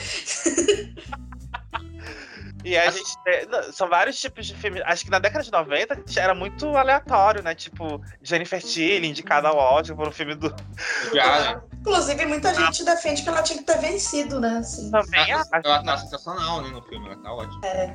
E hoje É. ela faz tão pouca coisa interessante hoje em dia, só coisa do Chuck só. É, ela só faz, ela só faz a Tiffany, né, bichinha.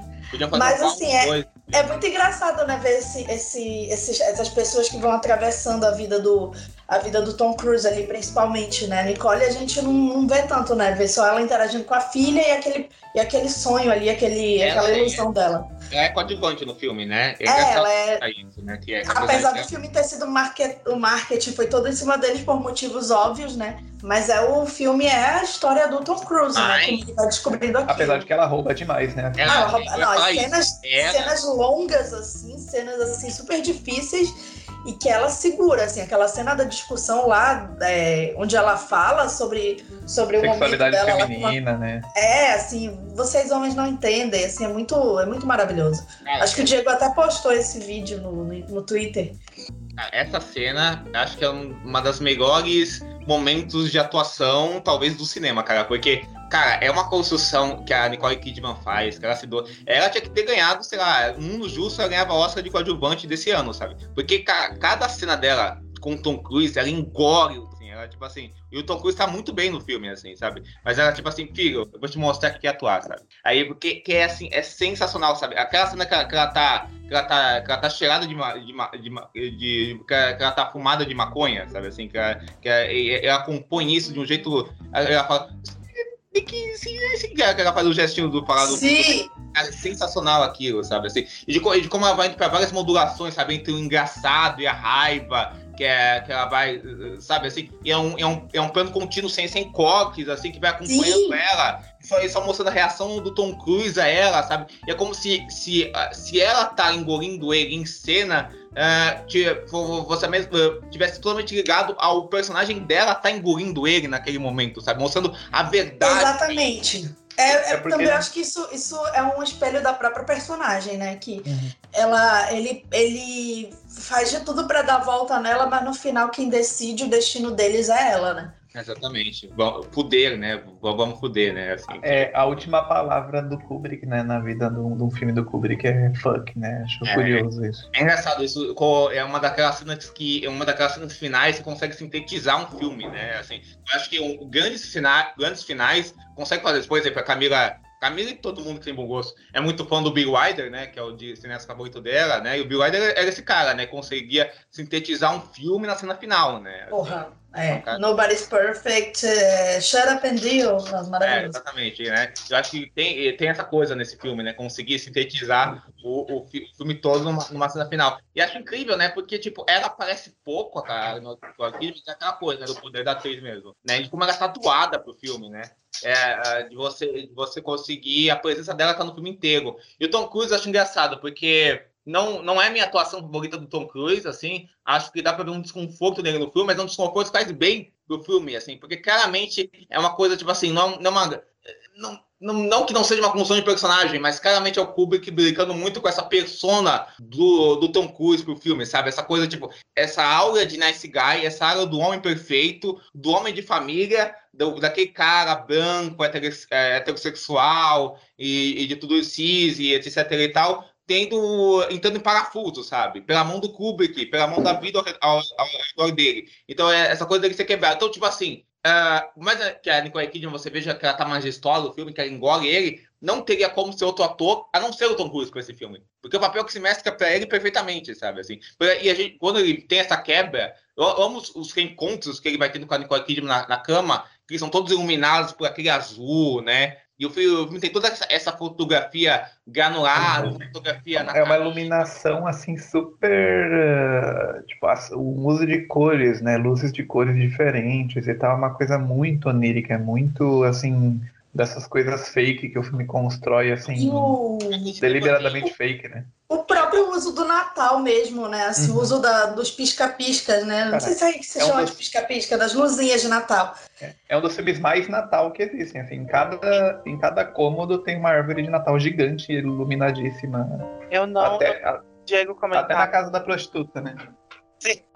Eu não vi o Diego comentar inicialmente, mas a tradução do título da novela que o, que o Kubrick é, pegou os direitos é Dream Story, história Sim. de sonho, né? história para dormir, na verdade, né? O história de sonho, na verdade. É, então, acho que isso muito remete ao fato desse filme parecer um grande sonho, é, um longo sonho, na verdade, que se quer. Não sei se em algum momento ele se quebra ou, ou se ele deixa de existir, mas é, durante um bom tempo ele fica parecendo um sonho, assim, parece que os, os personagens estão vivendo um, um mundo interno deles, um, as situações que acontecem são situações que só estão acontecendo na cabeça deles e não de verdade ou no mundo real, podemos dizer é assim. É o Inception do Sim.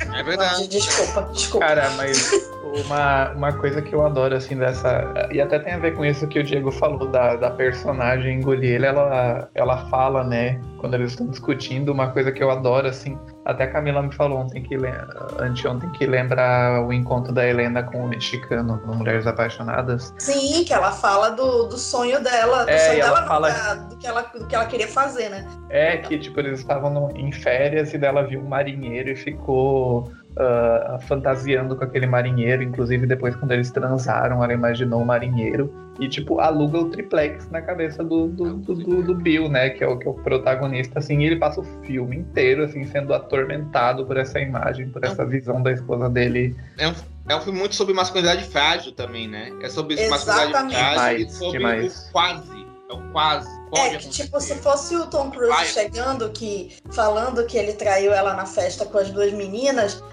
enfim, ia ser um grande caos, mas assim, ele ia tentar contornar do tipo, ah, eu tenho minhas necessidades, não sei o que e tal. Uhum. Mas ela não ia. Hum, é, mas com ela é completamente diferente, assim e tal. Assim, a, a, e a reação dele diz muito sobre isso. E na festa tem ele, eu... tanto ele quanto ela, né? Que ela fica flertando com aquele cara lá, que claramente tá com ela na festa. É. é. uma montagem, assim, espetacular esses momentos, né? Assim, a montagem desse filme é uma coisa perfeita, né, cara? Assim, como ela brinca essa, dessa dualidade dos dois personagens, sabe? Assim, dos tempos específicos, né? E as transições, quase que essa coisa meio sonho mesmo, sabe? Elas irem desaparecendo aos poucos, indo de um canto pro outro, sabe? E de como essa montagem nessa, nessa, nessa cena ela, ela também é, é, parte desse jogo sexual que rola entre os personagens, né? É um filme meio só vibes, né? Assim, tipo, vai. meio que, assim, ele vai...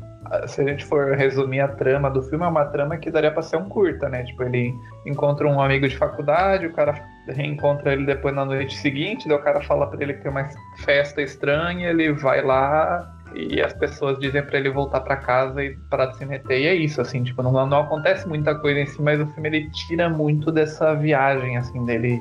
Uh, e aquilo que o Matheus falou, né? Essa coisa de onírica, assim, de uh, tudo. E daí eu acho que, assim, voltando àquelas curiosidades que a gente falou, por exemplo, ah, o fato de que o filme foi filmado em Londres, isso tudo ajuda a construir muito isso, né? De essa imagem de sonho, essa coisa de.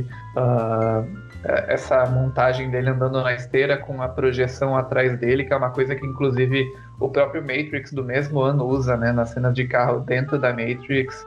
Uh, propositalmente são cenas em que as irmãs Wachowski filmam essa projeção atrás do carro para dar esse ar de, de, de, surrealismo, assim, né? E acho que é um filme que usa muito disso, assim. E só do personagem dele especificamente, assim como eu falo, como eu falei, eu acho que ele é meio que um alpinista social, porque ele é rico, eles são ricos, só que tipo, não sei se alguém vê aquela série Idade Dourada, já abandonei que achei meio chata, assim, mas. Também. Uh, tem a imagem da, dos novos ricos, né? Que, que, que tem a galera que é rica, tipo, herdeiro de terras, e tem a galera que ficou rica recentemente, então eles são ricos, mas ainda não fazem parte daquela sociedade. Né? Rainha da sucata, né? É, tipo, é, exatamente. Tipo a, tipo a Michelle Pfeiffer no, no Época da Inocência. Assim. E eles são meio isso, assim. Então, tipo, por mais que ele vá até esse lugar, ele encontra essa exclusividade que ele busca, porque ele quer algo, ele não sabe nem ele sabe o que ele quer, né? Ele quer algo diferente. É ele tipo a Fiore e... no Mulheres Ricas, assim. É, bem isso. Ela não nasceu rica, assim. Isso. Aí ela tá muscular especial. Ele é um médico, né? Ele é um trabalhador que conseguiu ter com o, o serviço dele, né? Com a força de trabalho dele, diferente dos ricos que ele conhece, que são pessoas que são de herdeiros, são donos de grandes Não, e toda, toda a cena final, quando ele tá jogando sinuca com o Sidney Pollack, no fim, é isso, né? O Sidney Pollack falando assim, tipo, não, beleza, você é rico, mas fica na sua porque você tá pisando onde não deveria, você Sim. ainda não faz parte desse mundo. Acho que tem isso, assim, também. E é um filme muito que fala dessa coisa da. Isso é muito um sinônimo dessa frustração, dessa repressão, porque parece que ele está quase adeitando aos lugares. Ele está quase. Uhum. É, ele está quase. Quando ele conhece aquela sociedade secreta, aquelas orgias que adentro, é tipo quase, né? A, a, a, a câmera subjetiva que, que, acompanha tudo, mas não se, mas não adentra de fato naquele todo da, daquela, daquela putaria louca que está acontecendo, sabe? Assim, né? Essa grande eloquência da, da câmera do Kubrick, mas é uma grande eloquência para uma coisa muito íntima, uma coisa muito mundana, mas é um mundano que cruza com sonho, sabe? Então ele está sempre desnudando umas, essas, essas, essas instituições, esses lugares de poder, essa vida burguesa da aquela família perfeita de comercial de margarina, mas nunca realmente é, você, sempre tem um gosto de um vazio, sabe? Que, que é, a, música, a, música assustadora que por qual filme todo, sabe? Tudo isso deixa e, tem, e tudo isso deixa esse gosto de pesadelo muito forte do filme, esse gosto de, de frustração, esse sentimento de mal-estar que eu acho que o Kubrick sempre fala nessa construção de universo que, que ele tem, né? Então é que ele dá um tratamento meio fantasmagórico aos cenários do filme, né? Essa coisa dessa artificialidade que o Vicente falou, essa coisa do Tom Cruise andando na, nas ruas, né? Ele tá andando por uma cidade fantasma, né? Praticamente. Uhum. Comentei no início do episódio que eu fiquei hipnotizado por esse filme, mas muito disso aconteceu por causa da música dessa cena, que acho que naquela época eu estava começando a formar meu gosto musical para o tempo e eu, tenho um podcast de música, aliás, isso é uma das coisas curiosas. E é, e eu lembro que quando eu ouvi essa música, que é da Jocelyn Cook, que é uma compositora muito prestigiada no Reino Unido, e é, o nome da música é Masked Ball, né? O nome Baile de Máscaras. E aí, a partir dessa música, eu comecei a ouvir a, a toda a discografia dela, é, porque eu fiquei extremamente hipnotizado pela música. É, a Jocelyn, ela não ia fazer a trilha sonora do filme originalmente. Ela tava. Ela tocaram, acho que a coreógrafa da, da cena tocou essa música, é, em re, uma música dela em reverso. E aí o Kubrick achou interessante a música e convidou a Jocelyn para compor algumas, algumas faixas para ele na trilha sonora. E eu fiquei. Eu, eu passei, passei a ouvir né, muito desse álbum dela. O, acho que a música do Masked Ball entrou no álbum dela chamado Flood, Flood, Flood, Enchente de 99. E aí eu passei a acompanhar a carreira dela. É, ouço muito dela até hoje por causa desse filme especificamente, eu conheci ela por causa desse filme, e gosto muito dessa música. Tem gente que não gosta dessa música porque acha que a música é meio satânica ou demoníaca, alguma coisa do tipo. E aí quando tu vai pesquisar do que se trata a música, ela é um canto é, ortodoxo romeno falando sobre coisas boas que Deus deu para as pessoas. E é muito engraçado isso, porque a música é usada num contexto completamente pagão, né? Que é a questão do uma orgia, várias pessoas fazendo sexo, cometendo a, fazendo atos libidinosos, então é muito curioso isso. E tem a questão também do fato de que é, me impactou, o filme me impactou além dessas questões todas que eu comecei inicialmente, a música foi foi fundamental para entrar de vez nesse mundo eu tinha oito anos naquela época. Eu revi o filme pela segunda vez com uns, do, uns 14, 15 anos. E até hoje eu continuo ouvindo esse tipo de música ainda, que é, é o pessoal chama de música neoclássica, mas aí depende muito. E é que normalmente usa também desses cantos que são cantos tradicionais de povos é, europeus. Pode ser romenos, Escócia, da, da, Escócia, escoceses, tem também na Bulgária, que são esses cantos de povos tradicionais europeus, né? É, alguns deles são muito esquisitos, outros são meio assustadores, mas na maioria das vezes estão ligados a alguma questão religiosa ou questão tradicional, de cultural daqueles povos. E o fato da Jocelyn ter, ter ficado comigo desse filme também é uma das coisas assim que é, me marca bastante. Fora o contexto da cena, né? Eu acho que essa cena, de certa forma, é uma das grandes cenas do Kubrick na filmografia dele. A gente tem vários momentos icônicos do Kubrick. O Iluminado, a gente pode citar vários aqui. É, 2001 também. Mas eu acho que se fosse para marcar uma cena que realmente marca desse filme, é justamente essa, que é a cena do, da orgia, a cena do ritual. É, não sei se posso dizer pagão, da, uhum. da sociedade secreta, em que ali as, os, aquele monte de pessoas mascaradas estão se entregando, vários homens, na verdade, estão entregando aqueles atos libidinosos. É, eu guardo muito isso no coração, talvez porque, sei lá, eu não. Tem tantas coisas nela que me, é, me emocionam. Não digo emocionar, tipo, de deixar é, emocionado, tipo. É, chorando, coisas do tipo, mas que me afetam de alguma forma, que eu me saio. Fascinam. Me fascinam, isso me deixa extasiado. E eu, eu consigo ficar. É, é uma cena que eu guardo ela com muito. Eu ainda consigo guardar ela com muita força na minha cabeça depois que o filme acaba, né? E eu, toda vez que eu vejo ela, eu fico mais apaixonado ainda e eu consigo me apaixonar ainda mais pelo filme por causa dessa cena. Acho ela incrível, ela é muito bem construída. E é, um, é mais uma cena que, assim, tem essa exploração dele e ele no final é aquela coisa de masculinidade frágil, ele é salvo por uma mulher, né, que toma porque ah. ele não ele não consegue nem, tipo, se dar, tipo, ir tão longe quanto fazer o que eles falam, tipo, não, você vai se despir agora, meio que porque você penetra aqui, porque você entrou como não, não fazendo parte desse grupo e tal, e ele fica tudo, ai meu Deus, não sei o que, e daí a mulher fala, não, eu vou ser punida em nome dele, e depois a gente descobre que ela morreu, né? Tipo, uma coisa super pesada, assim. Mas é, é também mais uma cena que reforça, assim, tudo. E assim como o Diego falou que ah, o final resume o filme, essa é uma daquelas cenas que resume o filme de várias formas também, né? O jeito. E, e eu, eu adoro essa cena também, porque eu acho que rever ela é perceber certos detalhes, assim, né? Que, sei lá, quando a gente vê mais jovem, a gente fica prestando atenção, tipo, na coisa sexual e tal, na, na estranheza, né? Naquela, todo mundo mascarado, mas nu, às vezes transando de mil formas diferentes, mas ainda usando as máscaras, máscaras belíssimas, inclusive. Mas uh, quando a gente revê, a gente vai percebendo certas coisas, tipo o formato das máscaras, o que, que as pessoas estão de fato fazendo. Mais pro final da cena tem tipo, um, um, uma pista que as pessoas estão dançando valsa, e daí tem uh, várias pessoas dançando, e entre essas pessoas tem tipo casais de dois homens dançando valsa, ou duas mulheres também. Então, é uma cena super rica, assim, né? Uh, e também uma cena que se passa num lugar só, né? Mas ela é super rica, assim, visualmente, de camadas, de o que ela quer dizer também, né?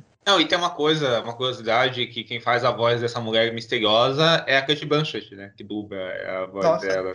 Ela, ela porque a, a, atriz original, ela não, ela não sabia, ela não, ela, a pronúncia de inglês dela não era boa. E aí, uh. e, e, aí, e aí o público teve que dublar essa atriz e o Tom Cruise e a Nicole Kidman recomendaram a Kate Blanchett pra dublar ela. Assim. E o... cara... E o cara... Gente, nem pra chamar Naomi Watts, bichinha. e o cara de vermelho, que, que, que é o líder lá, na, né, que é o cara que julga ele, que, que é meio que o líder do, do, da galera lá, é uma participação do diretor de elenco do, do Kubrick, né? que, que tá naquele papel assim só para meio como uma ponta, como um cara que tá liderando aquelas pessoas e tal. E tem é essa. Tem, tem, tem Vitale, né? É, tem toda essa teoria em cima dele, né? Porque o nome dele aparece no jornal e tal. Tem várias teorias da conspiração envolvendo o uso dos jornais no filme, né? Assim, é, como eles aparecem, principalmente aquele que noticia a morte, né? Da, uhum. da personagem lá. Que é, ela, ela é, tem, tem, tem várias versões para a morte dela, né? Aquela personagem do início. E, e, enfim, tem, se vocês forem procurar esses é, vídeos, vocês vão cair num, num vortex assim que vai parar no Illuminati, enfim, mil coisas assim. Mil coisas, né? coisa que o, o Vitali, ele, ele para quem não sabe, ele, é o, ele, é, ele, começou como ator do Kubrick, ele é o rival do Barry Lyndon no Barry Lyndon, do Kubrick, né?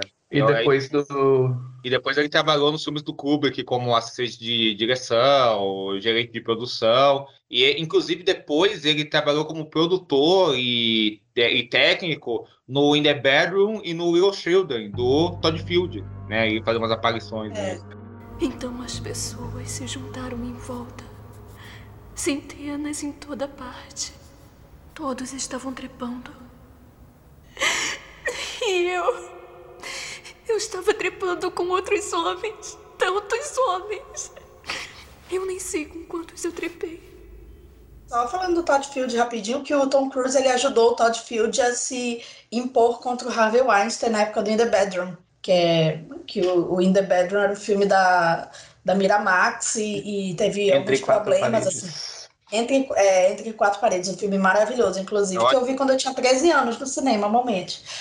Mas, enfim, inclusive defendo o Oscar do Tom Wilkinson, que ele tá absurdo nesse filme. Todos os três é, atores, né? Pra mim, Todd Field ainda não errou, né? Como diz. É, é, ele teve três chances só, né? Até agora. Três filmes espalhados por décadas, né? Basicamente, né, cara? Ah, tá bom, tá ótimo. Continue assim. Continue assim. ai, ai. É, eu queria falar uma coisa também que eu acho interessante desse filme. Ah, na verdade, isso faz parte do Kubrick, na verdade, né? Essa questão da câmera, é, esses takes longos que ele sempre faz nos filmes dele, que aqui ganharam um outro contexto que para mim foi muito importante. Eu, eu às vezes eu tenho um olhar do Kubrick, né, aquela famosa aquela famosa lógica por meio da, da assinatura dele, né, é, de fazer um filme. Só que é, eu acho esse filme extremamente voyeurístico, assim, muito ah, demais, assim. A gente parece Total. que a gente tá indo a gente tá entrando de pé. O Tom Cruise tá entrando de pé neto nos lugares, mas. É. Tadinho dos lugares também. A gente sente meio assim, gente, o que, que é isso? O que, que eu tô fazendo Até aqui? O, a forma como ele pensa, né, na Nicole como marinheiro, né? Assim. Uhum. É, tem esse tom, né, de que, o que, que ele está achando realmente, né? Será que é, ele está sentindo alguma coisa, é, é, está se sentindo intrigado, além da masculinidade frágil dele, né? De, de, de saber que ele não é o único na cabeça da mulher dele, né? Sim, a, a forma como a gente vê o pensamento dele. Eu, eu consigo, eu consigo assim, fazer um traçar um paralelo muito engraçado, tipo, a maneira como a gente vê o pensamento do, do Tom Cruise a respeito da mulher dele ter traído ele, ou dela possivelmente ter traído ele, é, é, a questão lembra muito a, aquela cena do Fleabag que a, a, a personagem da Phoebe Waller-Bridge tá olhando para quebrando a quarta parede e, falando, aí do nada o Andrew Scott corta ela e olha também Sim. a parede. Aí fica parecendo assim que a gente tá, que a gente tá entrando na, na psique do personagem, tá invadindo é, a cabeça dele. Às vezes eu gosto disso porque eu acho assim meio revelador, aquela coisa meio fofoqueiro, né? Ai, o que que tá pensando? Mas às vezes eu também acho assim que parece que eu tô sendo meio é, invasivo demais em querer saber disso. É uma mistura de sentimentos quando a gente assiste o filme, assim. Do que ele expõe pra gente e se a gente deveria ou não tá vendo aquilo, entendeu? A gente fica se questionando essas vezes. E uma cena que eu, que eu amo, assim, né, nessas, dessa relação entre os dois e tal, é no final quando ele conta pra ela, né? Tipo, antes da loja de brinquedos, assim, quando ele fala, pô, realmente eu pisei aí onde não deveria e tal. E na cena, assim, seguinte, aquela coisa, né? É o grande diretor a capacidade de, com uma imagem, no caso com duas, ele construir tudo, né? Que é tipo um. Tem um plano da Nicole, assim, que ela tá maquiada, assim, claramente, tipo, ela chorou a noite toda. Aquele ódio, assim, cansado, ela tá fumando. Uh, eles estão conversando na sala, tá amanhecendo. E daí tem a cena, a, o plano dele no sofá e ele tá todo torto no sofá, assim, meio tipo encolhido, assim, parece uma criancinha levando uma bronca da mãe, assim, é, é, tipo, nossa, é tipo, eu pensei, nossa, é por isso que o Kubrick era um dos maiores, assim, ele constrói aquilo, assim, com nada, né, basicamente, é só um ator num sofá e uma atriz olhando, assim, mas isso, isso, isso. ele resume ali essa, essa relação, assim, de, uh, e, e, assim, só falando do sexo especificamente, né, que tem essa cena, essas coisas voyeurísticas que, que vocês falaram, eu acho muito curioso que é um filme que tem muito sexo, uh, na fala, nas orgias, no fundo, assim, mas que ninguém transa propriamente e que eu acho que tudo se fecha. Ninguém, tipo, para realmente e tem, sei lá, não existe uma relação sexual comum ou normal ou dentro do esperado no filme. É tudo assim de tipo, ou é uma orgia, ou é algo que ele imagina, ou até quando. Ou é o depois, né? ou é o depois, ou é, o, ou é tipo ele quase transando com a prostituta, mas é interrompido por ela que liga para ele também. Ou é o então, dito, é... Ou, é, ou, é, o que vai acontecer, exatamente. É muito assim, é muito filme sobre essa. Uh, o sexo fora do que ele deveria ser esperado, talvez. E ao mesmo tempo, uh, e daí eu acho até uh, engraçado que eu lembrei, eu fiz essa conexão que o Tom Cruise é meio que a personagem da Meryl Streep em Pontos de Madison, que é. é o casamento muito sólido, né? Que no final o casamento prevalece. Assim, tipo, depois ah, de tudo tá. isso e tal, tipo, aquela coisa, tipo, não, no final realmente uh, ela meio, eles falam assim, não, vamos deixar isso para trás e seguir em frente, porque é isso aí, assim, tipo, melhor pra gente por N razões. Fingir que não aconteceu. Uh, ele entende que ele, né, a gente tem a impressão de que aquele vai ser um casamento péssimo dali para frente, né? Ele sempre devendo isso para ela, ele sempre abaixo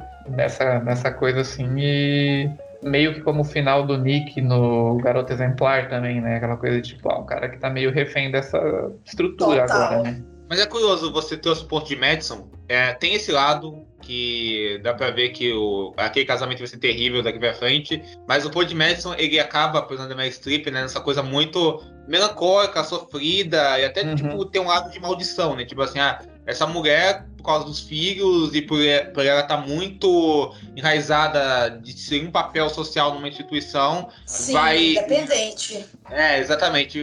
Vai, vai, vai recusar o seguir o amor da vida dela, assim, a conexão mais genuína que ela já teve com uma pessoa, para seguir o caminho que ela acha que foi traçado na, pela sociedade. E aí ela tipo, tem que carregar esse peso de sofrimento internalizado a vida inteira e, e chorar escondida ou sozinha por esse peso. Já o Tom Cruise tem tudo isso que ele falou, que vai, vai viver um casamento feliz, mas também eu acho que o final do filme é engraçado, que talvez seja um dos finais mais pra cima no filme do Kubrick, que é o último filme dele, mas que se casa somente com a obra dele, porque essa coisa, tipo, ah, fuder. Pelo menos os caras vão ter uma. Pelo menos eles vão botar pra quebrar, né? Pelo menos isso, sabe? Pelo menos eles vão ter um momento Botar deles. pra quebrar. Pe- Pelo menos eles vão ter o momento deles de, de catarse, sabe? O momento deles de tirar, tu, tirar todo essa, esse tesão reprimido, esse momento, o, momento deles de, de deixarem pra trás essa. É, é, de, deixarem pra trás esse, só esses papéis sociais, pelo menos eles vão ter algum contato humano. Pelo menos eles querem isso, né? E acho que eles terão isso. Então é engraçado. É um filme que tem uma, é toda essa ótica niilista e acaba assim. E, e- e o final resume essa coisa. Essa quase essa coisa selvagem do Kubrick, mas também fecha essa coisa. é, um, um sinal mais pra cima do que tem na obra dele. Tipo, pelo É, menos tipo, aquele- pelo menos eles eles vão ser humanos, sabe? Eles vão É, fuder, vou- tipo, vamos voltar à realidade, né? É, assim exatamente. também. Tem essa coisa de.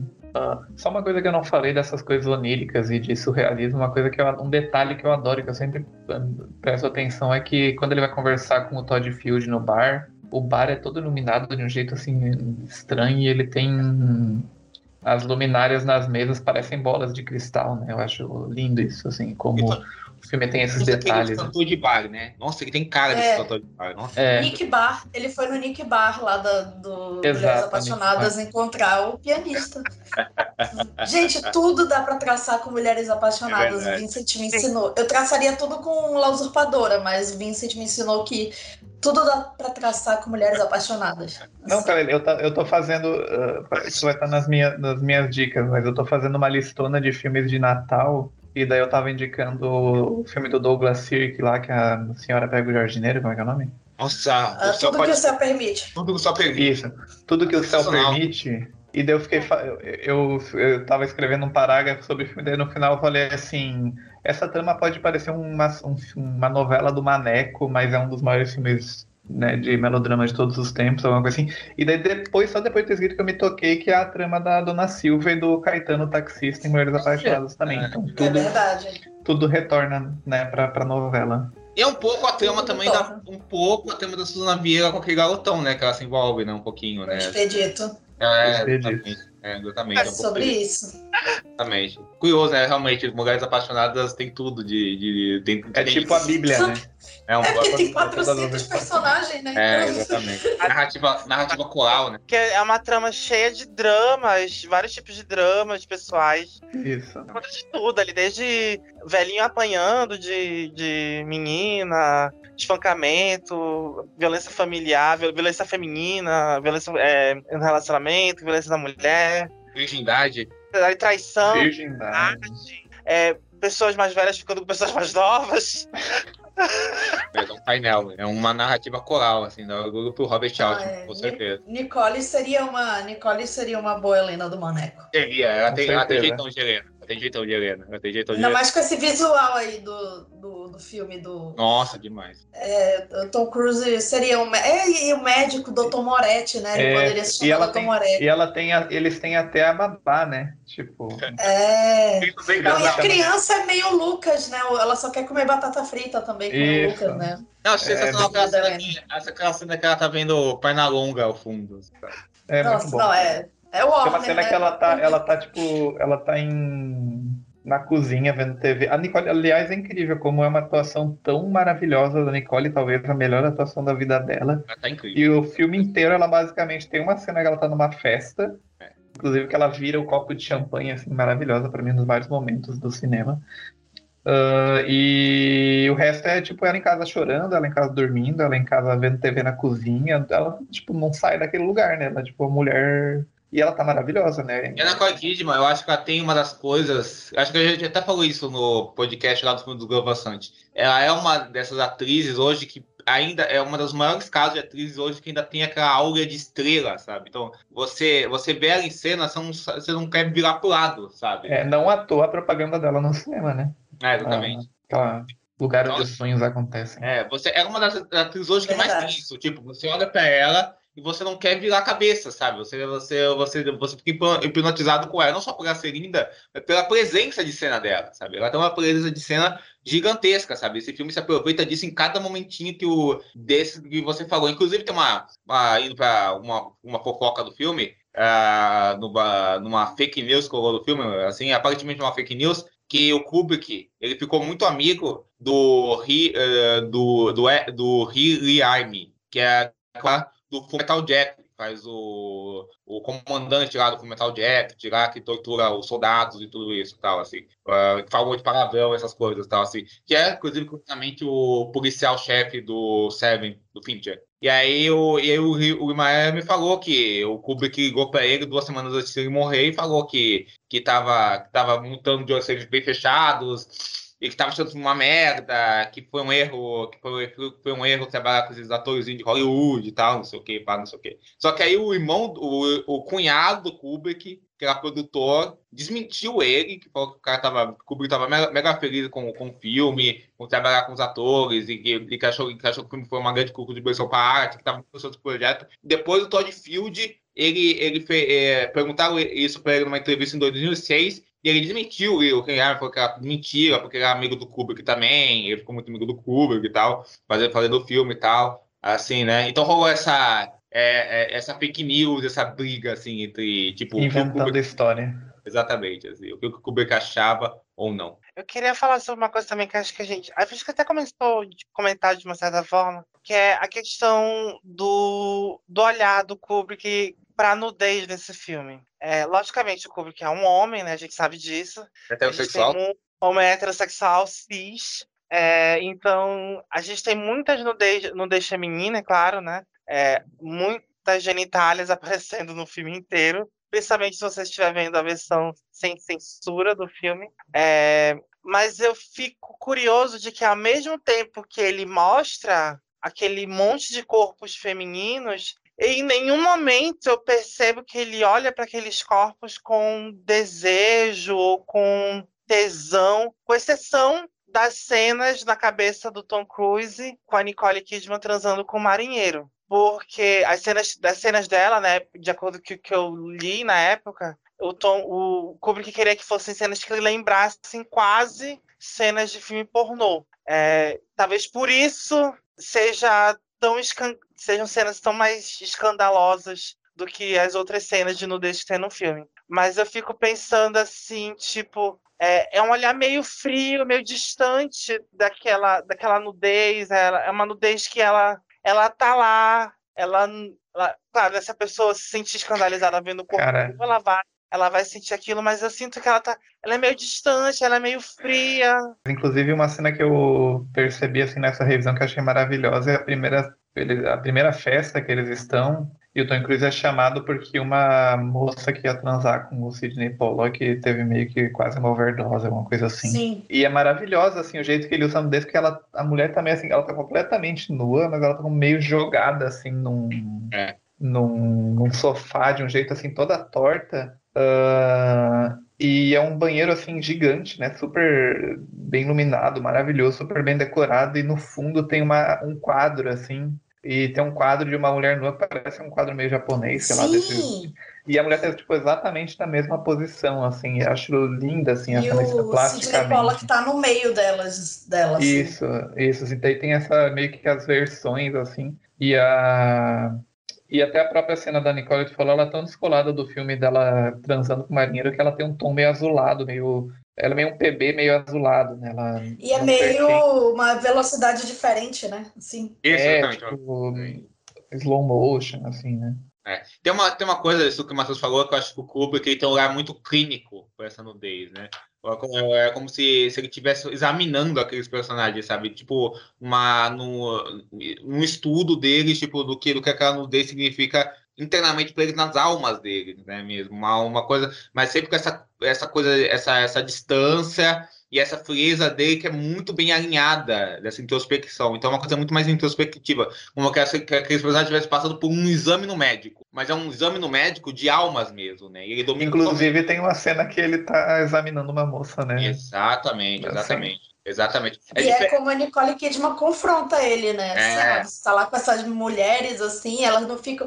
Ele fala, não, elas estão com medo do que, que eu vou falar para elas. Ela, mas, né? Será? Né? Assim, ainda, ainda tem essa, essa, esse pequeno é, debate sobre ética médica e tal, enfim. Exatamente. É, é diferente, é diferente de um olhar tipo de um Verhoeven, que tem um, sempre um olhar meio safado, um olhar assim, propositalmente grosseiro, como, como ele filma o sexo, a, a, a, a, nudez, né? E um, olhar, um, olhar muito que alimenta isso dentro da, da narrativa, sabe? Que, que, que usa isso para comentar a narrativa socialmente, sabe? Assim, eu, acho que dá para fazer um outro paralelo de que nem precisa ir para esse lado vulgar do Verhoeven, mas tipo a que ama em Retrato de uma Mulher em Chamas, que é o uhum. mesmo olhar corpo, só que é um olhar que é o desejo, é o amor, é a paixão. É. Mas é uma coisa mais genuína, é menos maliciosa, é menos perniciosa, podemos dizer assim. Ela vai para um caminho do, do desejo pelo sentimento puro, né, da pessoa. Mais sensível, eu diria, eu diria, até sensível ao invés de genuíno, mas eu entendo bem a que dele. É, é, não, também seria genuíno se fosse também é, vulgar, né, porque vai pra sim, questão sim. do primitiva, do desejo sexual puro e cru, mas ali não, vai ali para uma questão mais do, do sentimento mesmo, sim. de olhar aquele corpo nu e entender que aquelas formas aquela construção ali, tudo ali é feito para deixar você ainda mais encantado por aquela pessoa, entendeu? No Kubrick não. No Kubrick não. Não, não tá analisando por esse sentimento ou nem pela, pela questão erótica 100%. Ele tá indo para um lugar mais distanciado, mas assim, ali ele, elas estão nuas. Eles estão cometendo atos, fazendo atos, cometendo não, fazendo atos libidinosos. Mas aí é, é eles lá e a gente aqui. Então tem um distanciamento, aí tem um, um cinismo. Um... É bem interessante essa, essa maneira como ele filma o corpo nu. Eu acho que tem uma cena meio de. São cenas que ele que constrói essa coisa sensual sem, uh, sem tentar construir, né? Tipo, como ah, ela é um resultado, na... a sensualidade é um resultado natural, né? Por exemplo, né, a cena que eu falei da Nicole lá, que eu falei que para mim é, é a cena mais bela da Nicole Kidman no cinema para mim, que é aquela que eles estão chegando, é, tipo, eles estão chegando em casa, só que eles não estão fazendo nada, assim. Ela é uma sensualidade que exala, assim, daquela nudez, daquele... Uh, putz, agora eu lembrei, nada a ver, né? Uh, digressões. Mas eu lembrei de uma cena de Chica da Silva. Grande que, novela. Que a, um cara tá com uma prostituta, sei lá qual que, qual, qual que é a trama. Eu, eu lembro de ver um pedaço de noite, assim, não lembro nem ah. quem eram os personagens mas ela tá. Eles acabaram de transar e daí ela tá se vestindo, né? Que é uma novela de época, né? E daí ela tá colocando todas as partes da roupa, né? Que tem mil partes e tal. E, e o personagem fala pra. Na novela ele fala para ela assim que ele acha aquilo a coisa mais sensual que ele já viu dela, assim, que, uh, uh, que a sensualidade não é a nudez ou o que ela tá fazendo, mas o fato dela estar tá tão confortável ali do lado dele que ele está tendo acesso a essa intimidade dela tá se vestindo, fazendo uma coisa assim que ela faria sozinha, né? Eu acho que essa cena da Nicole Kidman tem muito isso, assim, porque Claro, a cena vai, a gente vê, a câmera passa muito lentamente pela bunda da Nicole Kidman, não sei o quê mas ao mesmo tempo é uma, aquela sensualidade de, pô, ela só tá ali, chegando em casa, tirando a roupa que ela tava, tirando a maquiagem, tirando o brinco, colocando o cabelo pra cima, é uma coisa assim, natural, né? Eu acho que, que, que tem muito disso, assim, que não é uma coisa de a câmera devorar o corpo da personagem, mas a gente tá tão envolvido e tá tão convencido do que tá acontecendo ali que, que, que esse sentimento, assim, ele surge quase sem querer, né? Tem uma coisa que você e o Matheus falaram, que, tipo assim, o filme tem esse olhar clínico, uh, uh, distanciado, assim, frio, mas ele, é, ele nunca deixa de pulsar essa sensualidade uh, de, de, desse, dessa maneira que você falou, né, Vincent, assim, dessa maneira que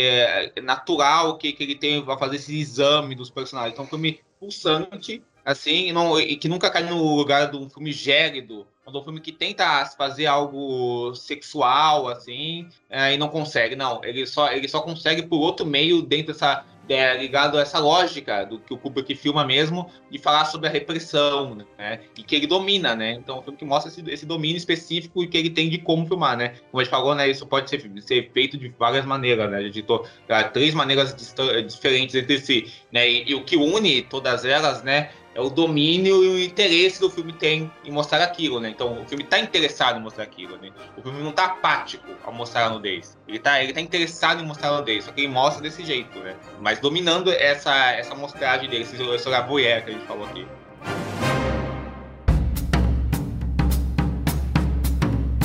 Então vamos aos saxofones, as notas do podcast. Eu vou começar por mim para mostrar que eu não tô tão enferrujada, que eu sei que, é, que são saxofones, tá? É, vou dar cinco saxofones, é com louvor, assim, uma obra-prima e meu Kubrick favorito. Eu ainda tenho que ver os, os, os primeiros, assim, mas acho difícil que, que algum é, supere esse. Vincent, Diego, aí Matheus. Uh, cinco saxofones, né? Pra mim não tem nem como, é meu Kubrick favorito, seguido de perto aí por lá, Barry Lyndon e Doutor, e Doutor Fantástico, mas acho maravilhoso, acho perfeito em tudo que ele, que ele constrói, assim. E o Kubrick é daquele. A gente já falou várias vezes disso, né? Que às vezes uma obra-prima é fruto meio do acaso, meio de o filme acabou sendo isso.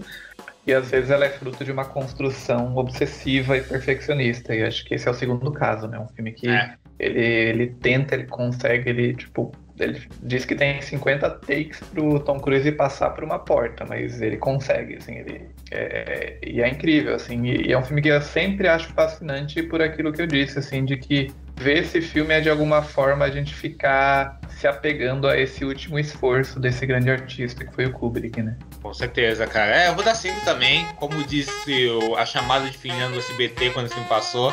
5 para Odisseia Sexual de Stanley Kubrick. Então vou dar 5 para esse filme. Porque, cara, é sensacional, é um filmaço. Uh, eu não sei dizer se é o meu clube favorito, porque faz muito tempo que eu não vejo alguns outros dele que eu amo demais, tipo Barry Lyndon, que foi fantástico, e Glória Feita de Sangue, sempre fica entre esses, mas com certeza o Olhos Bem Fechados tá no topo da lista, é um filme gigantesco. Um dos grandes filmes sobre esses temas que a gente falou, uh, sobre casamento, sobre sexualidade, né, e todas as suas complexidades, sobre uh, um grande filme como ele usa esse casal central, né, que a gente se debruçou por isso, né, e, e, um, com certeza um dos maiores cantos dos cisnes de, de mestres hollywoodianos, né, assim, né. O Kubrick é esse gênio e o último filme dele, né, é um filme que eu acho que está em total diálogo com a obra dele, né. Mesmo quando ele fez algo que pode ser visto como muito mais mundano do que é os outros filmes dele, né? Assim, talvez tirando o Grande Golpe, que é, que é, um filme de assalto, né? Mas mesmo assim ele botou toda, toda a força e, o, e a áurea dele pro filme. Ele faz algo mais mundano, mas ele filma esse mundano como, ao mesmo tempo,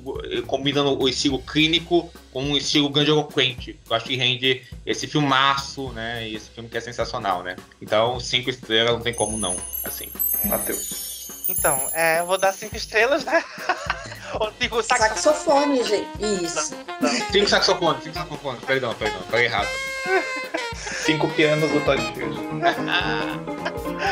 eu dou cinco saxofones, é, com muito. Cinco saxofones do Theo, de Mulheres Apaixonadas. É... Beijo. Fazendo um paralelo, mas então, é. Eu. São poucos. Eu vou falar uma coisa pra vocês. Eu, eu é, os meus dois filmes favoritos da vida são dois filmes dirigidos por mulheres. Então, pra um cara conseguir me conquistar, assim, aliás, deixa eu citar, né? Que é o Piano da Jane Campion e Retrato de uma Mulher em Chamas da, da Celine, que quando eu assisti, eu saí. Eu quase morri quando eu assisti esse filme, quando eu terminei esse filme, porque eu fiquei apaixonado por ele. E esse filme do Kubrick, para mim, ele tem um. Eu, eu guardo ele no coração e, tipo assim. É, eu até comentei isso com a, com a Camila, que se eu fosse fazer algum filme hoje em dia é, de romance, ou até falar um filme mais que tratasse dessa análise da sexualidade, eu com certeza usaria esse filme como referência para mim, porque é, eu, eu gosto muito da maneira como ele filma esse filme. E tem um, um lado meu que eu também eu, eu acho interessante diretores com, com esse olhar mais, mais clínico. É, eu, não, eu não gosto muito de coisas que são explicitamente jogadas na, na, minha, na minha cara, assim. Eu gosto de que as coisas sejam insinuadas, que tenha um, um certo. tenha uma certa. uma régua para estabelecer o que precisa ou não aparecer na tela. E às vezes nem todos os diretores conseguem isso. E o Kubrick ele tem essa compreensão. Eu fico pensando até hoje como é que foi a blocagem de cenas desse filme, porque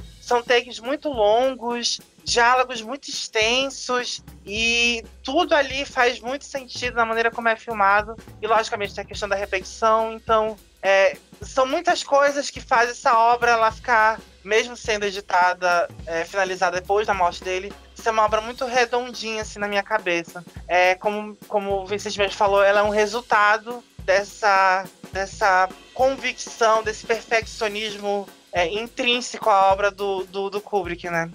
Eu, eu, sei lá, eu gosto muito desse filme. Toda vez que eu revejo ele, eu fico extremamente afetado por ele, hipnotizado por ele.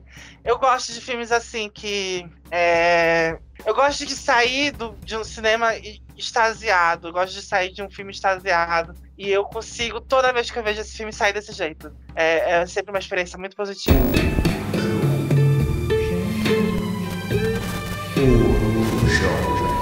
Então vamos agora ao nosso Corujão, que é o nosso bloco de dicas recomendações, enfim. Vou começar com o Matheus, aí depois Diego, Vincent, aí termina comigo. Matheus, o que, você indica no Corujão? Quero fazer duas indicações. É, é, é, amigo, duas ou mais, ou uma, ou enfim. Tá, eu vou fazer duas indicações.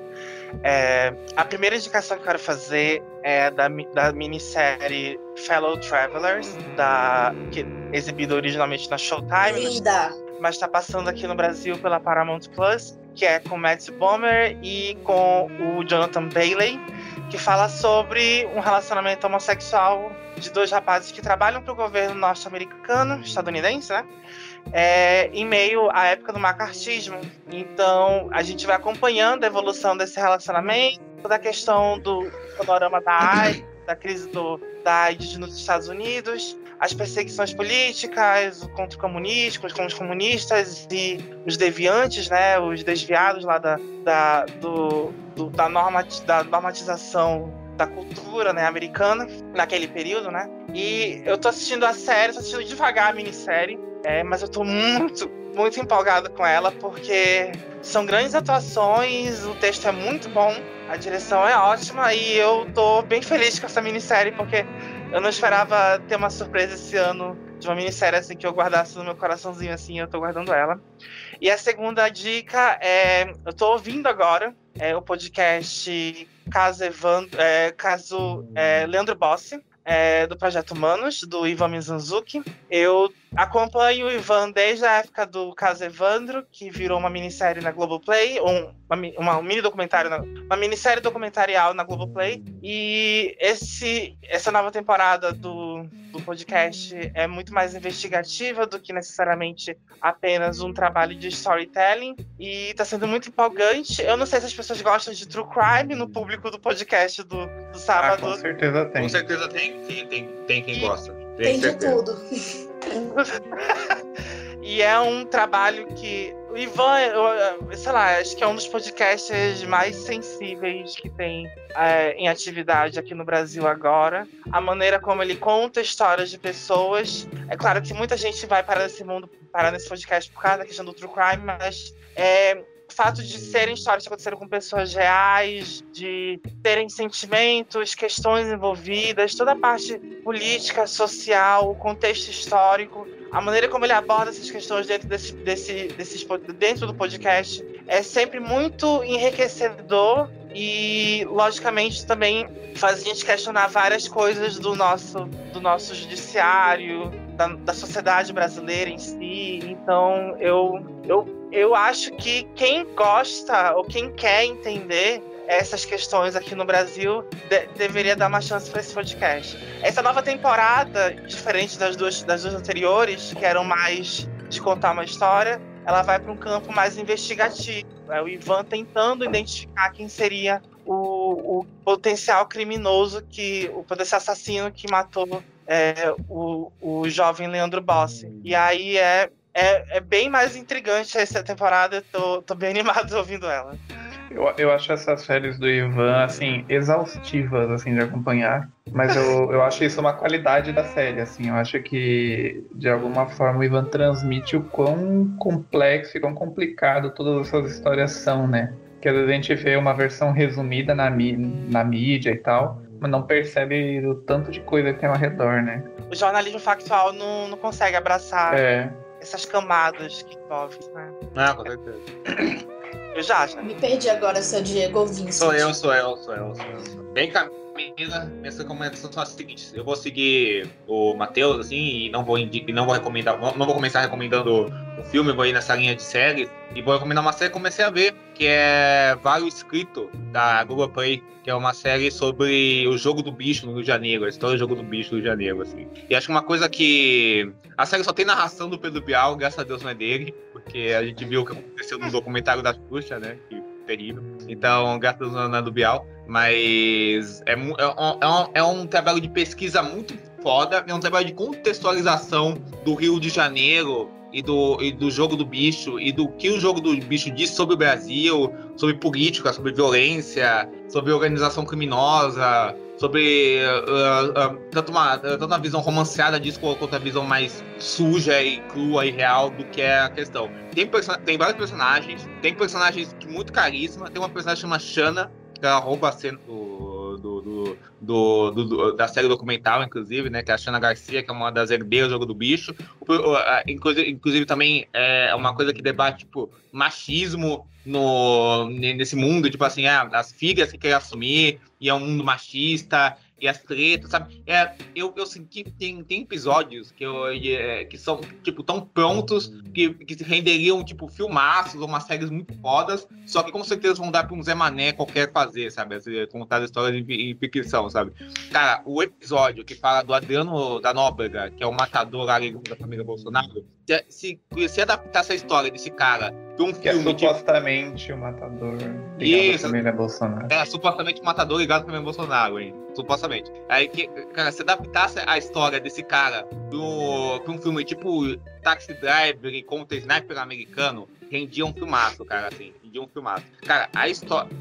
Tipo assim, a história do, de- dessas brigas familiares é uma coisa tipo Martin Scorsese encontra Marco Bellocchio, encontra Soprano, sabe? É muito foda, é muito foda. O jogo, o jogo do bicho é aquela coisa, né? O que poderia dar errado em fazer um joguinho com os bichos do zoológico, né? É muito, é muito foda. Então eu, eu recomendo demais, assim, pro pessoal. Aí o pessoal vai Eu se. vi, o, eu vi o pessoal querendo uma campanha pro M do Milton Cunha, fiquei enfim, né? Cunha.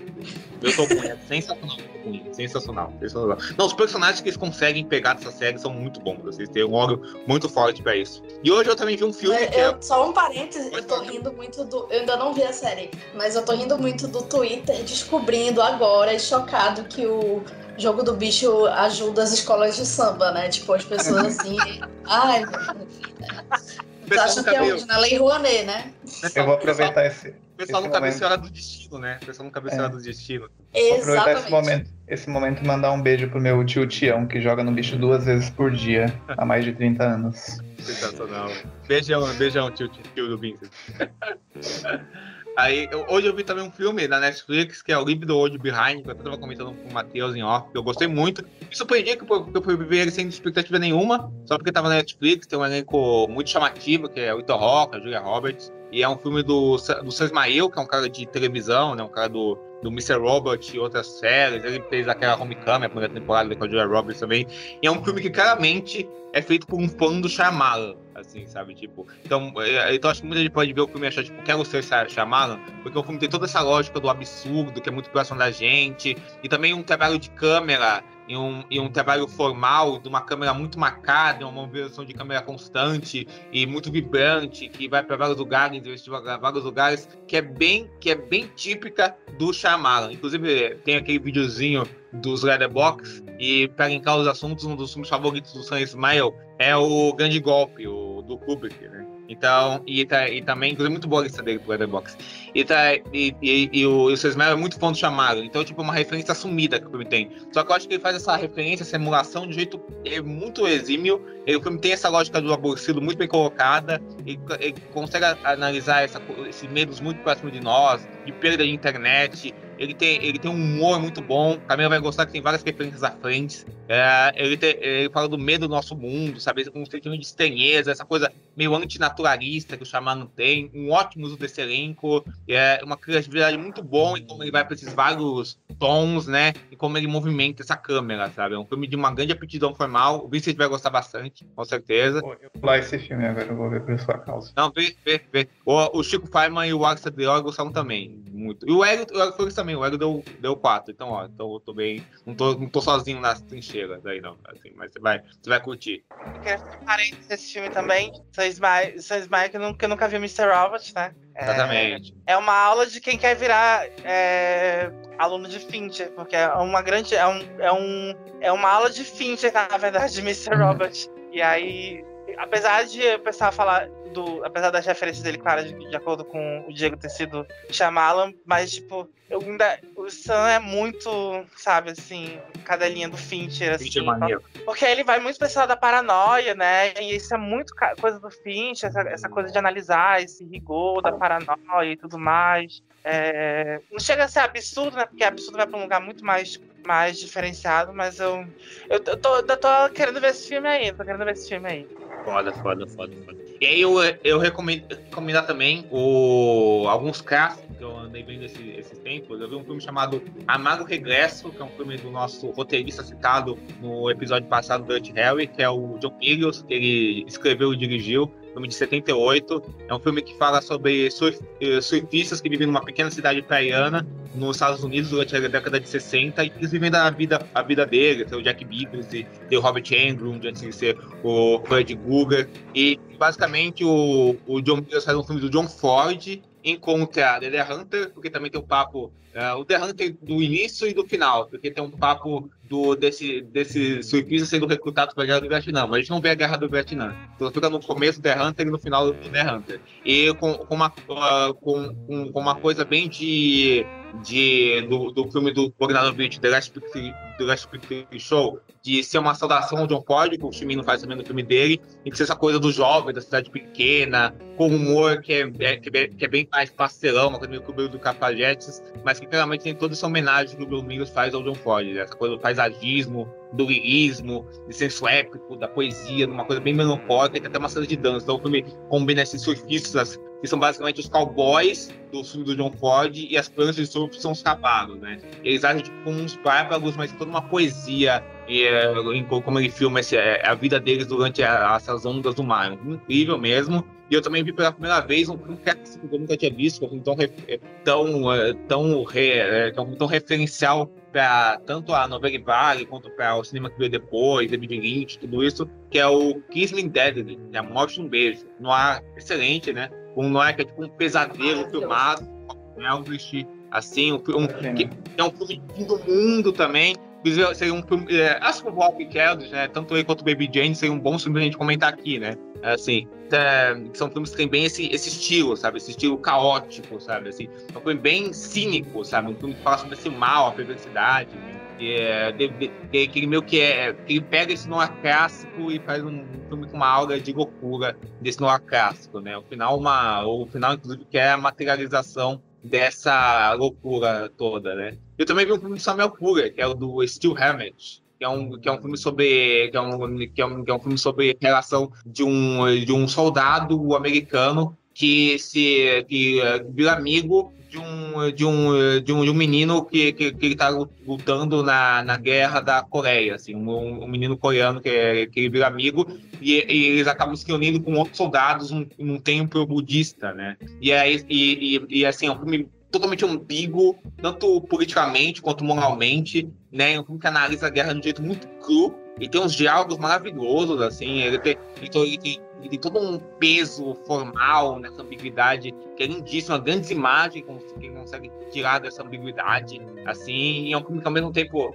ele, ele caminha por essas duas coisas, porque ao mesmo tempo você vai deixar ele com uma grande propaganda de guerra para os Estados Unidos, então se você então, então, então, se você for uma dessas pessoas que eh, tem, tem, tem, dificuldade de gostar de um filme porque você discorda do político dele, talvez você vai aceitar muito com o filme, mas por outro lado, ele também pode ser visto como uma grande crítica à, à desumanização que os soldados são colocados, porque e ao mesmo tempo então tem todo diverso, tem negros em papéis importantes, que é, tem que tem que tem toda uma ambiguidade de como ele vê esses soldados coreanos, de como ele de como ele vê essa desumanização que rola com os soldados americanos e tudo isso. Então é um filme muito crítico, ao mesmo tempo que ele pode ser exa, é, é, pode que pode ser visto como algo que. Uma prima mesmo, assim, um dos grandes filmes de guerra que eu vi por aí. Minhas dicas são essas. Bom, eu vou dar duas dicas relacionadas ao, ao filme. A primeira é um filme que eu reassisti essa semana, que o Vincent até me julgou por reassistir esse filme, brincadeira, que é o Tar, é, que é um filme tá, do Todd Field. É o terceiro filme é... dele. É Fiquei só curioso.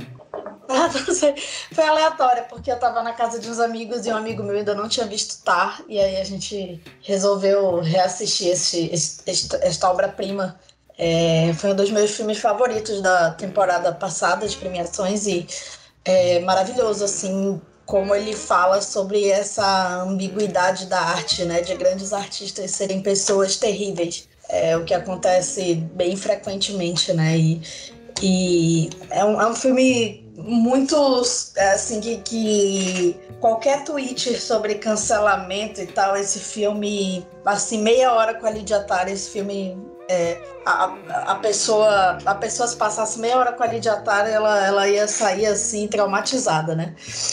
Mas, enfim, uma das grandes personagens do cinema nos últimos tempos, uma atuação maravilhosa da Kate Blanchett, também muitas cenas longas, assim.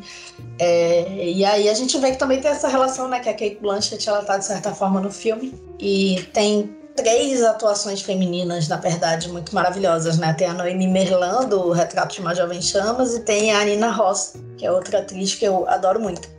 E outra dica que o Diego já falou, né, que eu tô assistindo, e acho que o Diego já deve ter falado aqui, que é o documentário de 100 anos da Warner. É um documentário, quatro episódios, que tá, na, tá no, no HBO, e é muito é, legal, assim, esses primeiros episódios, né, em específico, né, eu tô indo pro terceiro que falam sobre a, a, Hollywood clássica e a nova Hollywood, né? E, e, também o início da era do blockbuster e como a Warner se posicionou nesses momentos assim de ser essa empresa familiar, né? Como começou, né? É, o, o estúdio e depois é, essa decadência do Jack Warner até o momento que ele precisa abrir mão do, do estúdio dele, como a Warner se posicionou frente a essas mudanças que estavam acontecendo na indústria. Então é, é, bem interessante, tem depoimentos assim de Martin Scorsese, do Christopher Nolan. Inclusive o Nolan fala isso que o Diego fala assim dos dois grandes nomes da Warner serem o Clint e o Stanley Kubrick,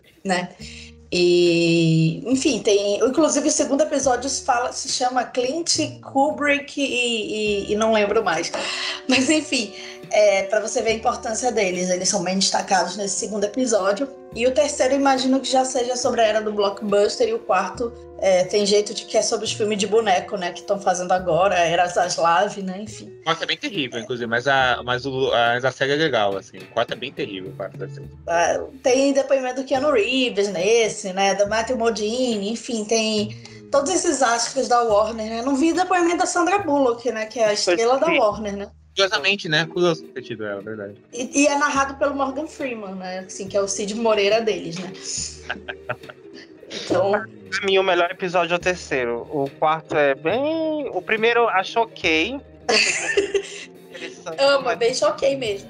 O melhor episódio da. Eu assisti tudo já. Porque quando saiu eu fiquei bem curioso pra assistir. É, o, o episódio favorito é o terceiro da série. Olha, tô indo para esse. Mas, enfim, é bem interessante também pra gente entender a história de Hollywood como um todo, porque a Warner foi um desses estúdios fundadores, né? E que se mantém, é. ao contrário de muitos, assim, dessa época. né? A, a MGM ainda existe, mas está naquela coisa assim de produzir com outros, né? Não tem aquele poder que tinha. E tem uma coisa muito interessante que é o papel da Warner nos noirs, né? Enquanto uhum. os outros estúdios eram de musicais, assim, Technicolor e tal, a Warner é, era, era a casa do, do Humphrey Bogart, por exemplo, né? Então, é curioso isso. E Casablanca, né, também. Eu fui na exposição da Warner quando eu estive em São Paulo para mostra e tem o tem o pianinho, tinha o pianinho do Sam, né? Assim, tinha, tinha coisa de Matrix, é, tinha Senhor dos Anéis e tal, enfim, ouça, assim. Ouça o nosso episódio sobre Casablanca. Ouça o nosso episódio sobre Casablanca. E tem uma coisa que você falou, né, Camila, que a Warner talvez tenha sido o estúdio que a gente mais falou aqui, né? Assim, né? É, assim, coincidentemente. Evidentemente. E a Warner tem essa coisa, né, de, com todas as suas contradições que toda empresa tem e, e seus lados malignos, né, que toda empresa tem também, né, porque toda empresa é maligna, a, do capitalismo. A gente sabe que a Warner, pô, bem ou mal, ela era, assim, por muito tempo ela foi essa coisa, tipo, a casa dos autores, era, tipo, que você Sim. falou do Nolan falou, tal, não sei o que, tal. Então, ela, tem, tem, ela teve suas contribuições pro cinema que são inegáveis, né, não tem como falar. É, e também acho que a gente falou muito de Warner porque os filmes filmes estão na HBO, então é mais fácil de encontrar. Muitos, né? Que na verdade saiu um monte né, de clássico, mas enfim. É, o George Bem Fechado, é, o George Bem Fechado está na HBO, no stream é, da HBO acho que saíram da, da HBO Max foi porque o Zaslav licenciou pra Netflix, tá indo pra Netflix agora. Pois é, cara, vi, inclusive não tem nada a ver, mas eu vi que na Netflix tem os filmes do Babenco, né? Tava, tem, tá. A Bárbara não, é, não tem nada a ver com o né? Mas enfim. A Bárbara Paz tá trabalhando. tá trabalhando, Não, é porque eu, eu, passei assim um mês assim sem, sem saber da existência de filmes feitos antes de 2023, né? Então agora eu tô vendo o que tem nos streamers. Eu, nossa, gente, olha. Babenco um dia está mas foi. foi é, é, enfim, de olhos bem fechados vocês encontram no HBO. Acho que ele não sai, não. Espero. enfim. Mas então é isso, gente. É, queria. E eu não Ah, Vincent não falou, amigo. Desculpa. Nossa, chegou já me dando golpe, nossa. Não, é. Só uma é, coisa assim, eu queria aproveitar e falar que a série Companheiros de Viagem, né, Fellow Travelers, é maravilhosa mesmo. E o Matt Bomer, só que eu queria muito ver o Matt Bomer fazendo alguma coisa como o Saltburn, assim, fazendo uma gay trambiqueira, porque ele só sofre, coitado. Uhum. Sabe? Nesse no Maestro, o bichinho, sabe, só, só chora. Eu lembro de uma série que passava com ele na Globo, era aquela Cavalinho branco. é, passava na, na, Fox também, pode crer. É bom, vou dar minhas dicas aqui rapidinho. Uma dica é um jabá, eu quase nunca faço jabá aqui, porque todo mundo sabe que eu publico crítica lá toda semana no blog e tal. Mas, nesse momento, eu tô preparando um post enorme que todo mundo me pede todo ano, todo mundo sabe que eu gosto de Natal. E daí eu tô finalmente fazendo um post gigante no Coquetel Cooler Shop sobre dicas de filmes, séries, músicas, livros, jogos de videogame de Natal e vai estar tá tudo lá uh, linkando para as minhas listas no Letter e tal, e para minha playlist no Spotify, que é uma playlist chamada Melhor Natal que a gente vai ter esse ano, que tem sete horas de música de Natal, então.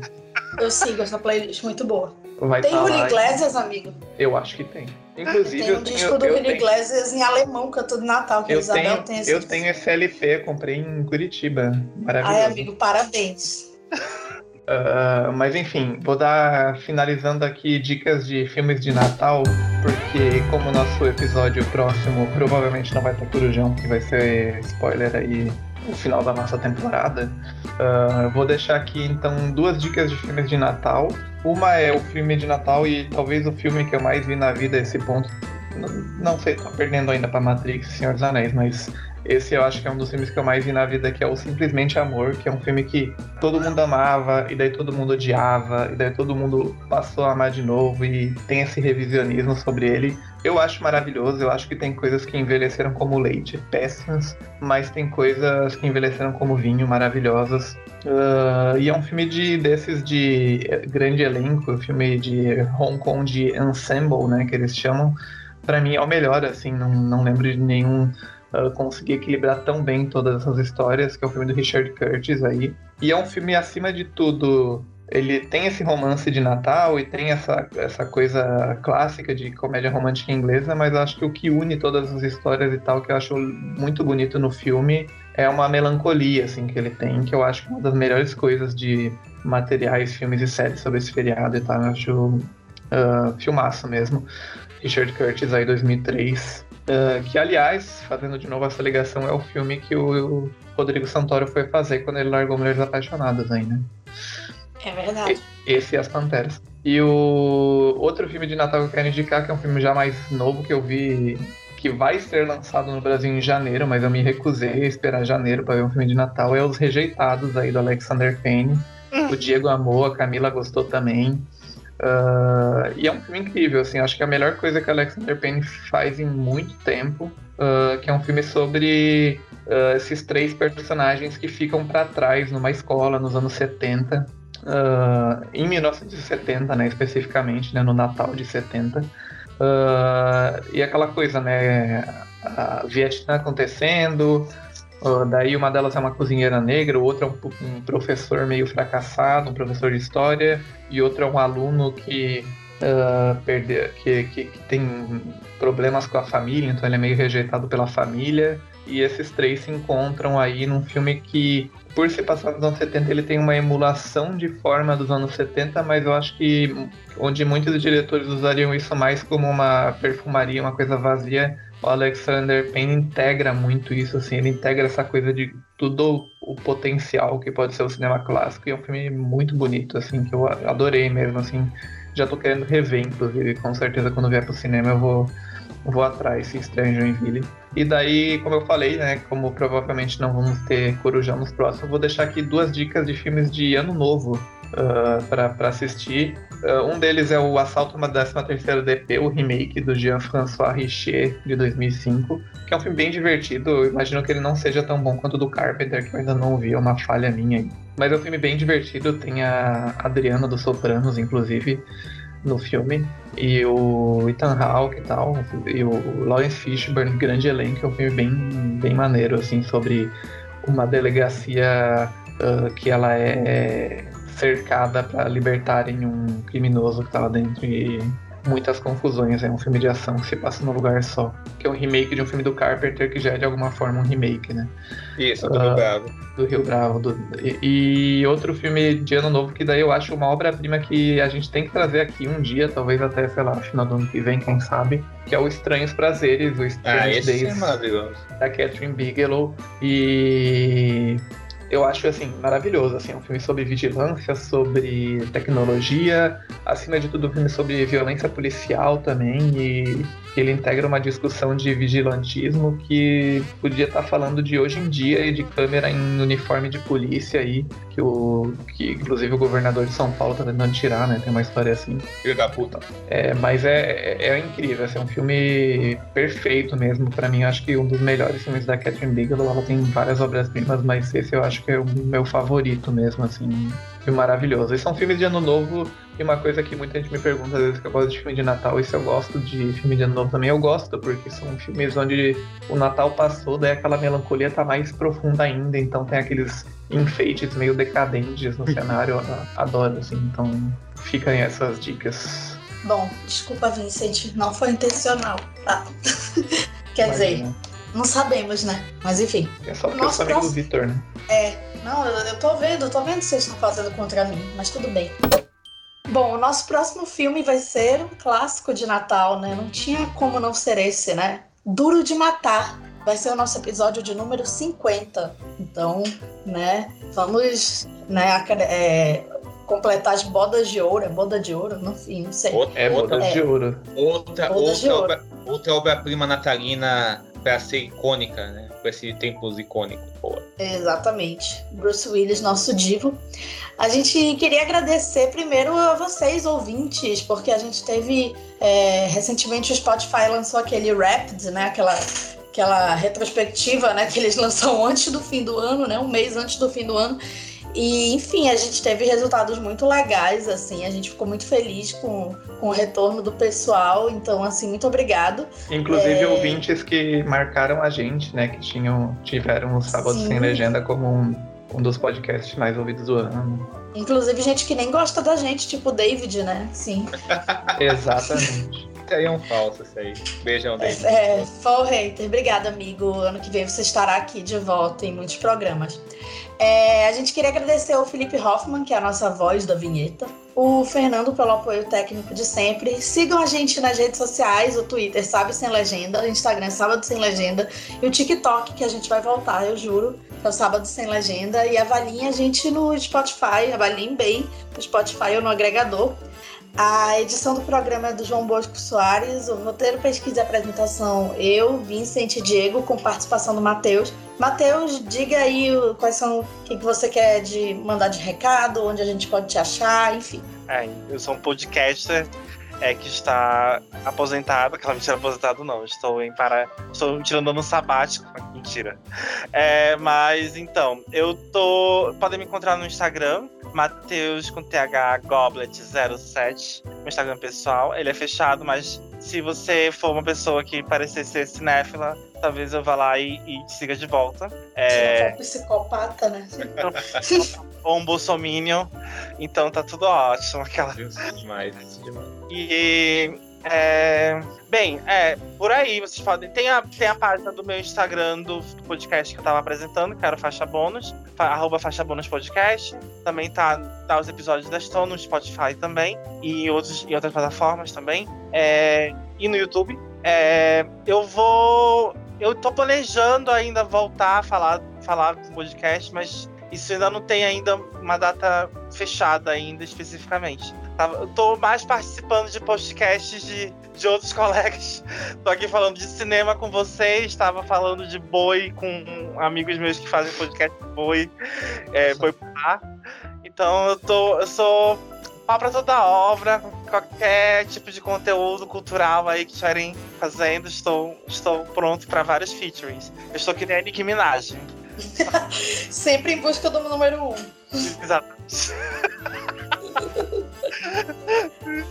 Se vocês são seguidores do B-Charts ou é, é, páginas semelhantes, vocês vão entender. Mas muito obrigada, Matheus. Foi muito bom contar com você. Você voltará ano que vem, com certeza. Já vai dizendo o que, é que você quer que a gente grave sobre. Mas isso é uma conversa mais pra frente. É... Enfim, gente, é... meninas, vocês têm algum recado? Cara, sejam felizes e, e, cara, como diz a Nicole Kidman, fodão. E não falem com estranhos na rua. Pô, pelo amor de Deus, não. E se vocês encontrarem algum amigo sumido, não, não aceitem os convites deles. Assim. E baixem filmes. Oh. Isso aí depende de qual filme.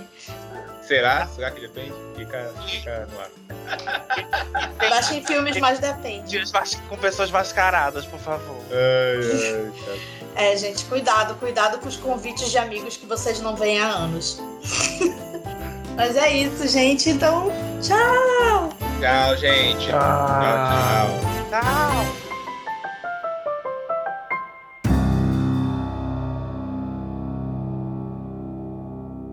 Pô, sabe uma, coisa que eu, sabe uma coisa que eu esqueci? Ah, pode falar. O quê? O quê? O que você esqueceu? Não, eu esqueci. Não, uma coisa besta. Eu esqueci de falar que no Iluminado tem uma cena também de que o. que, o, que a Chega do Volta andando pela. tá fugindo tal, com o machado. E aí ela entra no quarto e tá o cara, né? Faz, fazendo um boquete pro cara com a fantasia, né? De cachorro, né? Hum. É bizarra essa cena mesmo, né? É. Nossa, faz muito tempo que eu não vejo esse filme.